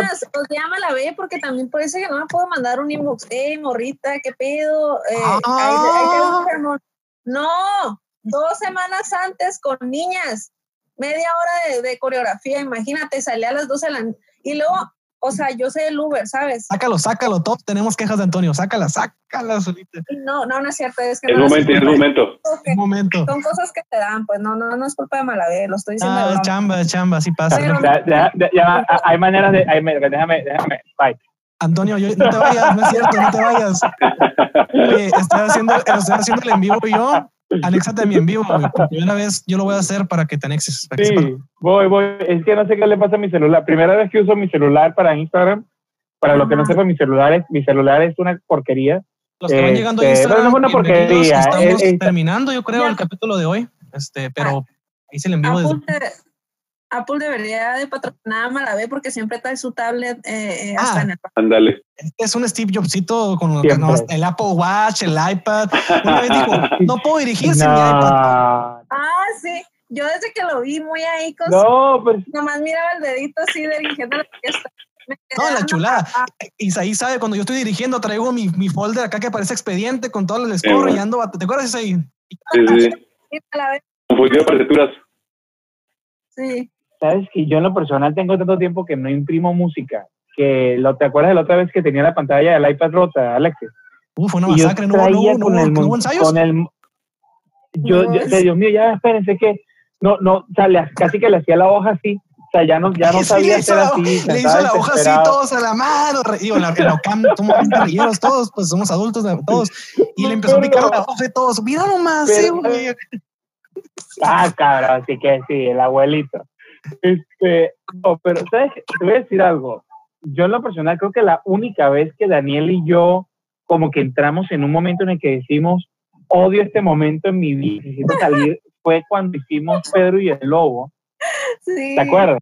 Que en la primera o la segunda escena, porque, porque obviamente Daniel y yo tenemos nuestro lado que no es independiente, que es el tema original del tema, del, de hoy, del, del programa pero ese día estábamos en nuestro momento asalariado, ¿no? Dani, perdóname. En, nuestro momento asalariado. No me acordaba. Que tenía que avisarle a las niñas algo y nunca lo hice, perdóname, no me acordaba. Es que, güey, Alex. No, güey. Esa es una, esa es una. Perdón, Dani, perdón. que Alexis era el que tenía que dar las entradas y me valió madre, güey. Y no daba nada, las niñas traían un cagadero. Dani, perdóname, perdóname. Yo estaba así como que a la madre. Es que estaba grabando, estaba, digo, yo también soy el community manager de la OCAM y pues también tengo que... Pero en ese momento a mí me valía madre tu community, o sea, yo, yo estaba bien estresada porque no sabía, no sabía por qué no salían las niñas, ¿sí me entendí? Yo, Mi presidenta del, del, municipal ahí, güey, y todo. Y el Alexis ahí enfocado en grabar sus historias de Instagram y yo estaba como... Como siempre. Pero no eran para mí, Isaí, ni empieces, güey, que tú estás fascinado con mis historias cuando trabajamos. eran para la OCAM, güey. Eran para la OCAM, no eran para mí, o sea, era por la patria. Como siempre. Sí, sí. No, pero, pero está Perdóname, Dani. Perdóname, perdóname. O sea, puedo decir que son lo que, las experiencias, ¿no? Que hacen más fuerte. No, es que yo recuerdo ese Pedro y el Lobo porque me acuerdo claramente en el que, en el que Daniela eh, había una de las escenas que metiste a las cuarenta y tantas niñas este, y yo decía, ¿cómo vamos a caber? Es el pajarito. Yo no, no puedo decirte, entonces yo me, me acuerdo que sentía como el piso hacía así cada vez que las niñas se movían y, había, y había niñas que entre ellas se quejaban y me empujaste y esto, y una tenía que hacer otro y la otra solamente hacía así. Yo le arranqué un vestido a una niña, no supe si tenía que hacerlo o no. todo eso pasaba detrás ayúdame, y pum, arranqué a la madre, no sé si lo O sea, de verdad, yo estaba súper estresado, porque yo, yo de verdad, yo en el Pedro y el Lobo nunca estuve cómodo, nunca estuve cómodo. ¿Por qué? Porque cuando tienes a, a, gente... ¿ah? Mala vez si medías como tres metros y te tenemos en medio del escenario. O sea, la verdad, tú eres el que más ahí. Es que sí estuvo cabrón porque también estaba el locutor, ¿no? Este no me acuerdo el nombre, Orlando, no me acuerdo cómo se llama este güey. Se llama Cristian. Cristian se llama, Cristian. Saludos a Cristian, verdad se portó maravilloso, o sea, lo hizo increíble. Sí, también. Lo odiaba porque Ay, hermoso. Sí, sí, sí. Está en tu casa. Ay. No, no, es que tú no estuviste en la Junta Santa, Daniela. Él llegó, bueno, voy a llegar y el personaje del anfitrión, me voy a peinar y me voy a maquillar y voy a buscar un disfraz. Y yo, no, o sea, solo eres un narrador. Tienes que estar ahí y vas a darle clase al concierto. No, no, no. Y voy a buscar unos zapatos de payaso y voy a ponerme. Yo, no, eres solo el anfitrión. Pero es que puedo ser más que un anfitrión. Yo, no vas a ser más que un anfitrión. Eso es lo que es, eso es lo que está escrito. Y me, entonces, y me, y me acuerdo claramente yo y yo y yo y yo, yo miraba a, a Carmen con cara de yo digo, Carmen, me miraba Carmen con cara de, pero ¿por qué me hacen esto? O sea, si, si, si ya, yo, ya yo estoy estresado, la partitura es difícil, tenemos a las niñas de danza, porque el, porque el, el, el narrador no me quiere hacer caso a mí y la, claro, la cosa La es que... partitura- es que la partitura no, era- es no- fácil de dirigir, la neta. Digo, de mi perspectiva como pseudo director. No, claro, entonces el, el, el- la partitura está en ruso. Entonces, cualquier cosa que él tenga, eh, la, la, la, la cosa que yo me acuerdo Ahí decías, "Lanza, y a claramente la madre". de Cristian Sub.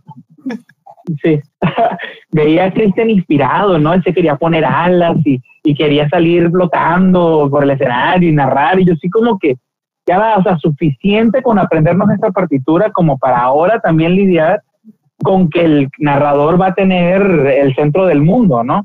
De verdad yo estaba súper estresado y Cristian lo hizo increíble, la verdad. La Pero, pero es difícil.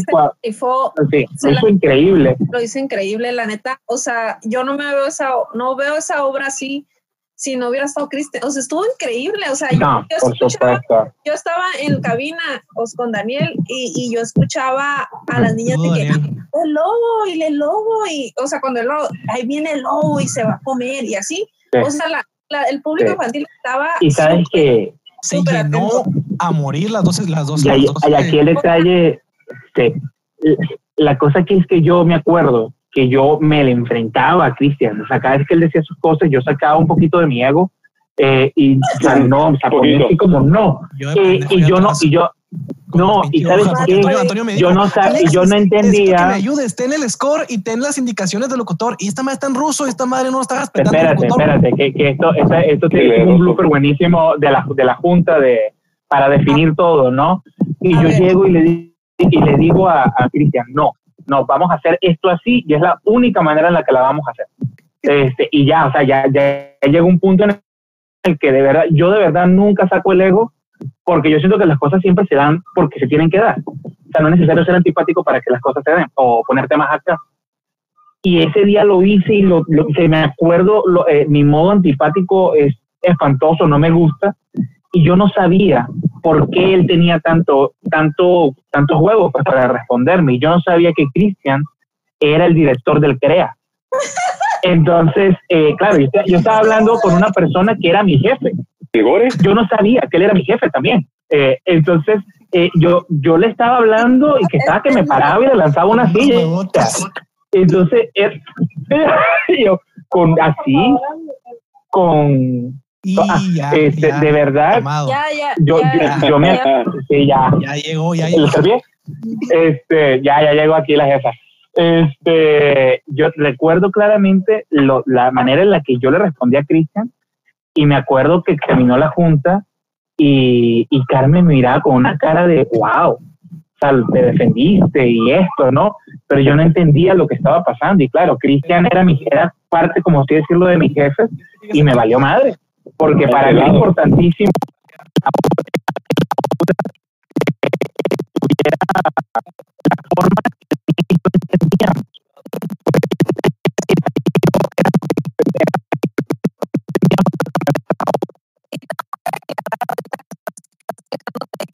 Y ahí que casi te lo comías y era tu jefe y tú no lo sabías. Este, qué mala vez, siempre se aferraba que nomás quería que bailaran cinco niñas. Y yo aferrada, No, pues también Yo- tienes que yo aprender a delegar, Yo Antonio. quiero- También te pasas de yo lanza, güey. quiero que bailen 60, 40 niñas arriba del escenario Sí, de acuerdo, sí, de acuerdo. Y Malavé aferrado que quería cinco niñas y yo, no, Malavé. No, obviamente no era así, como que no, no se puede, la verdad. El trabajo está hecho para tantas niñas y, la neta sí es cierto, o sea, era trabajo de, un mes. es mentalidad de director, güey. Sabes que hasta que hasta que vi el video, hasta que vi el video, entendí tu concepto, Daniela. ¿Sabes? Hasta, hasta que vi el video del concierto fue que realmente entendí por qué te aferraste tanto a, que estuvieran todas las niñas. Solamente que... Sí, sí, de verdad, así como que, ¡ah! Yo, yo, nos metimos mucho en una anécdota de los tres, güey, sorry. No, es que sabes qué pasa, eh, es que a veces tú necesitas ver las cosas desde los ojos de, de ese otro artista para entenderlo. O sea, por ejemplo, yo cuando conocí ahí eh, y él hablaba de, de saudade, yo no sabía qué chingado significaba eso. Yo, y yo, Ajá, y yo decía como que, ay, pinche hippie, o sea, que canta y ya, dale, ¿no? o sea, y ya, claro. este, Daniela, si ves, pero, si ves la eh, mercancía de Isaí, vas a pensar lo mismo al principio, no te preocupes. Ajá, pero cuando él, cuando él dijo qué significaba saudade y, y en qué se basó la construcción de su proyecto, yo estaba que lloraba mientras él hablaba, o sea, porque, y claro, entonces, hasta que ves a través de los ojos del artista es que logras entender cuál era su concepto. Y cuando yo vi a todas las niñas arriba, en el momento, no me acuerdo exactamente qué, qué, qué momento se subieron todas las niñas, la verdad que, que haciendo, voy a decir lo mismo de una serie que me encanta, ¿no? Lo, lo yo, yo no, pajarito. el pajarito, el pajarito. Eh, eran, eran, como, eran como 80 niñas, no me acuerdo cuántas se subieron al escenario. Para los que nos escuchan, están hablando, estamos hablando de una obra que se llama Pedro y el Lobo que se montó hace un año en Mexicali, en la que es, es una, ¿qué? una fábula.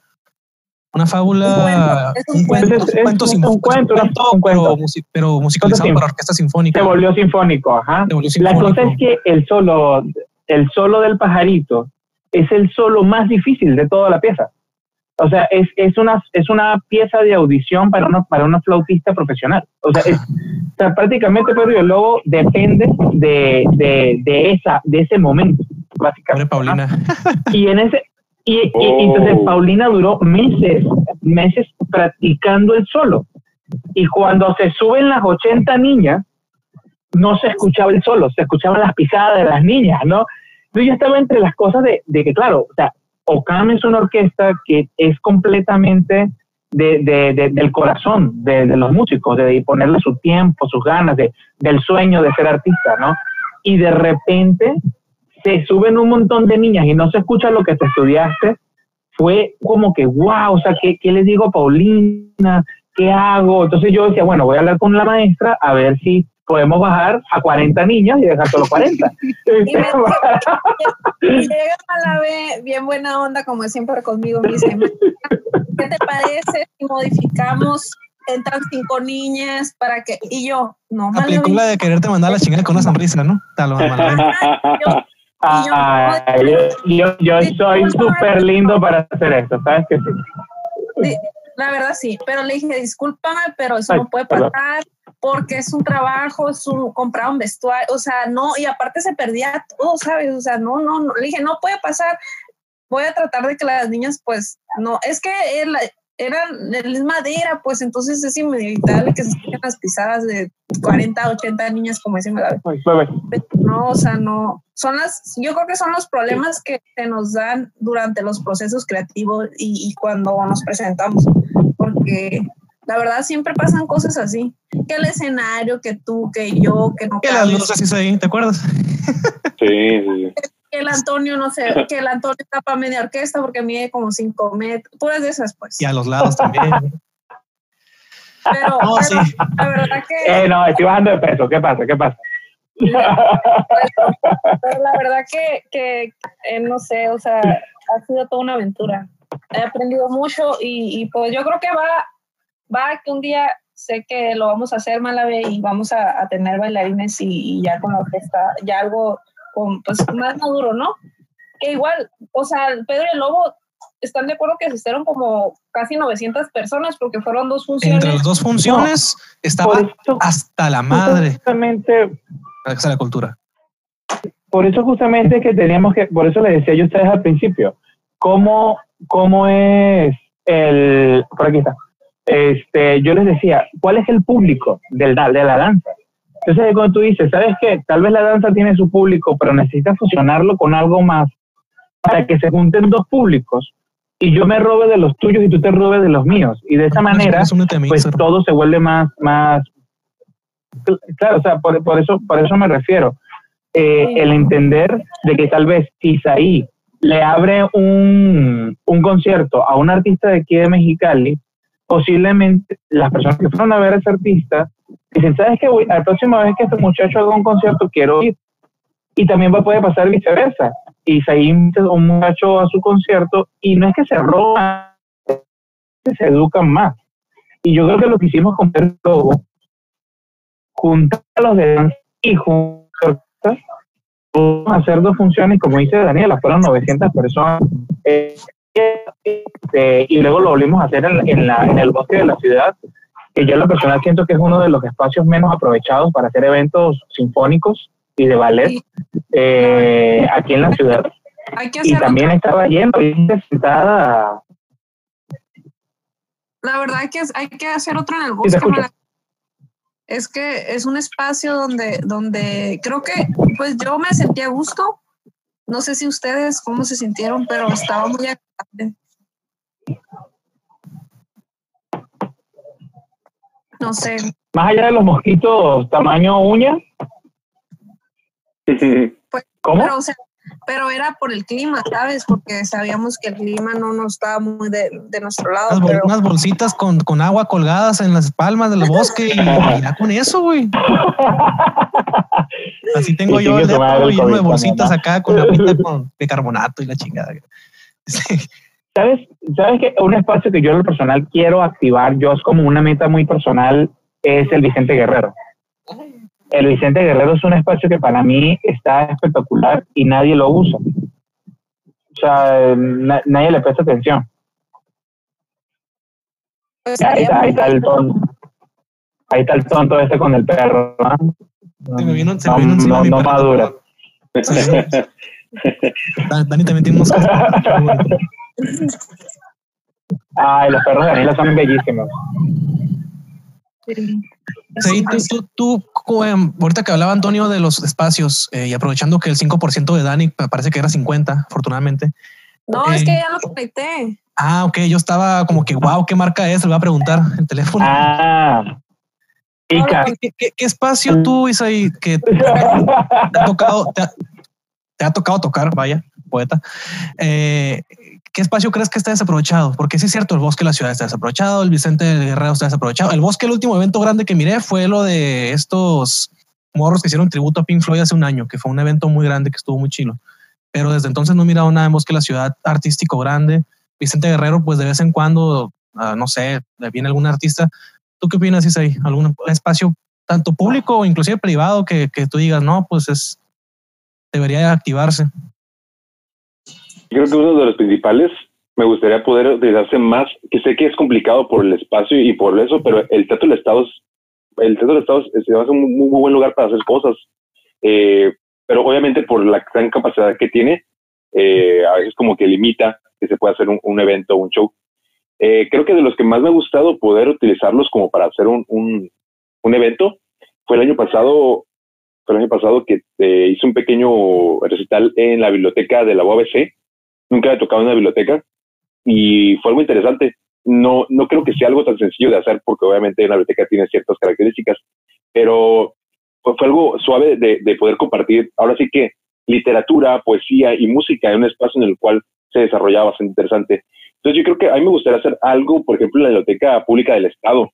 Se me da algo muy interesante hacer algo ahí. O sea, como el espacio posiblemente acústicamente no sea el mejor, pero creo que visualmente y como lo que se puede lograr transmitir, se me hace algo interesante.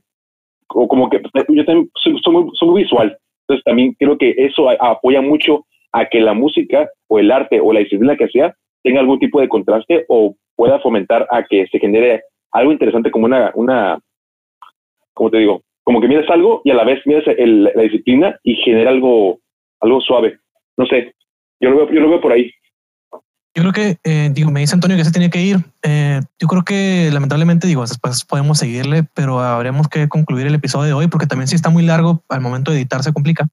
Eh, ¿Alguna recomendación que quieran darle a ustedes que yo considero que son artistas pues, consolidados en la ciudad, que independientes o ya Dani con Imacum, aunque tiene su proyecto independiente, ¿qué consejo le dan ustedes? Cállate, güey, estoy haciendo un bote.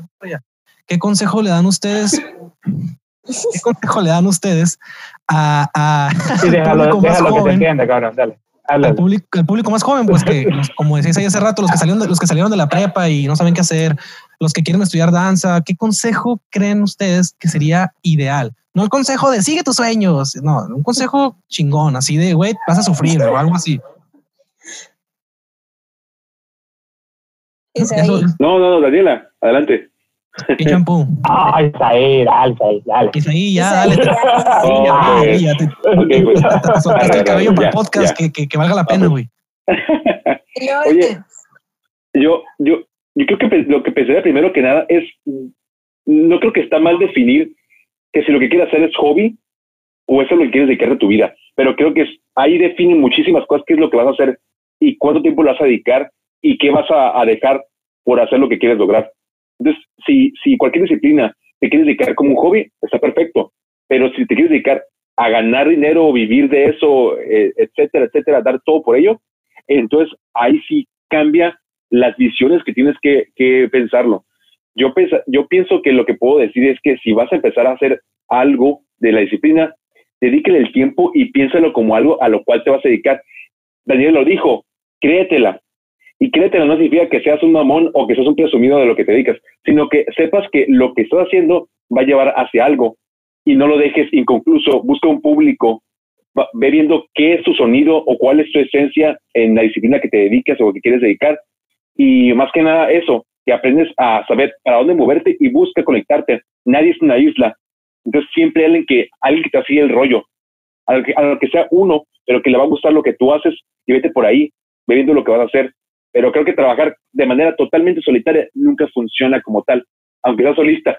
O sea, yo llegué a Alexis, por ejemplo, y voilà, muchas cosas han, sucedido a partir de eso, pero ese es mi consejo. Sí, muy bueno.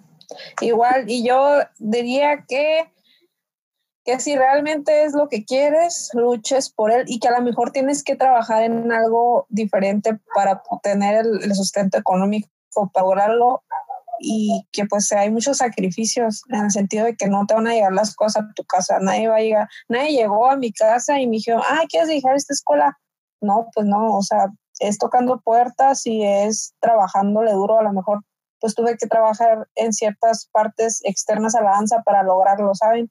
Entonces, neta que cuesta mucho trabajo y hay que sufrirle ni modo, es la realidad, pero vale la pena, vale la pena cuando ya lo consigues eso ya que le echen ganas y que realmente trabajen en ello, no llegan las cosas. Muy, muy, buenos consejos por parte de ambos, concuerdo. Creo que Antonio también. Ya lo están presionando Antonio para que se vaya, así que vamos a terminar. lo que pasa es que acuérdate que ando recién parido, ¿no? Tengo, tengo, tengo cachorro en la casa y tengo que dar biberón. Yo empecé el podcast este con unos perros recién adoptados y me echabas carrilla de que concéntrate y no sé qué. Así que no es pretexto, ¿eh? ¿Eh? Ah, cabrón, come cada tres horas. Tus perros se tragan cualquier calcetín que hay en tu casa. Después, después hacemos un podcast de perros y invitamos a Dani. Mira, no, ya sé. hay que hacer un podcast con los perros. Ahí está la mosca, ahí está la mosca. Con tu amiga, con ahí está la mosca, es la mosca, güey. Es la, es ahí está la mosca. Ahí está, se puso, se puso celosa, cabrón. Sí, estoy, hablamos de otro animal. Bueno, estoy muy feliz porque hayan estado aquí con nosotros. Queda pendiente vernos, queda pendiente gracias, vernos Alexis, después. Gracias, este, gracias a Isaí, a Dani, a Dani Isaí, el, el orden Gracias a, a, los tres. Este, no sé si, si no, créame, créame, créame, algo de, de, parte de Alexis y, de, y, y, mío, que nosotros no invitamos a, a, este podcast personas que no admiremos. Nosotros solamente sí, bueno. admiramos ah, su trabajo. Gracias. Este, piquis, cada, bien, piquis. No, y deja tú de piquis. Obviamente tú dices, si quiero, si voy a invitar a alguien, tú dices, tiene que ser una persona que admire y que tú digas, sabes que quiero que él sepa que lo respeto, ¿no? Y en el caso de ustedes dos, son personas que, que han, eso que lo personal yo, a mí me encanta, que es la gente que se siente orgullosa de su trabajo y que tal vez ellos no son conscientes, pero son orgullos de Mexicali. Son personas que, como tú dices justamente, Dani, eh, me ganó un, un, premio que se llama Orgullo Cachanilla y no lo busqué, pero es porque otras personas se están dando cuenta y quieren verse reflejados y quieren que otros se reflejen en ustedes. Así que de verdad, de nuestra parte, eh, felicidades y sigan echando ganas. Felicidades, sigan echando ganas, ustedes en sus proyectos individuales, colaborando con otros artistas. Aquí están las puertas abiertas de Cultura C86, de Alexis, de Antonio, por individual, juntos, lo que sea, ya saben, aquí estamos. Y pues nos estamos viendo. Adiós, Dani, adiós, Adiós, Antonio, córrele con tu nuevo hijo, quinto hijo, sexto hijo. Adiós. Cuídense, nos vemos. Un gustoso, un gustoso, un gustote. Bye. Bye. Bye. Bye. Cuídense.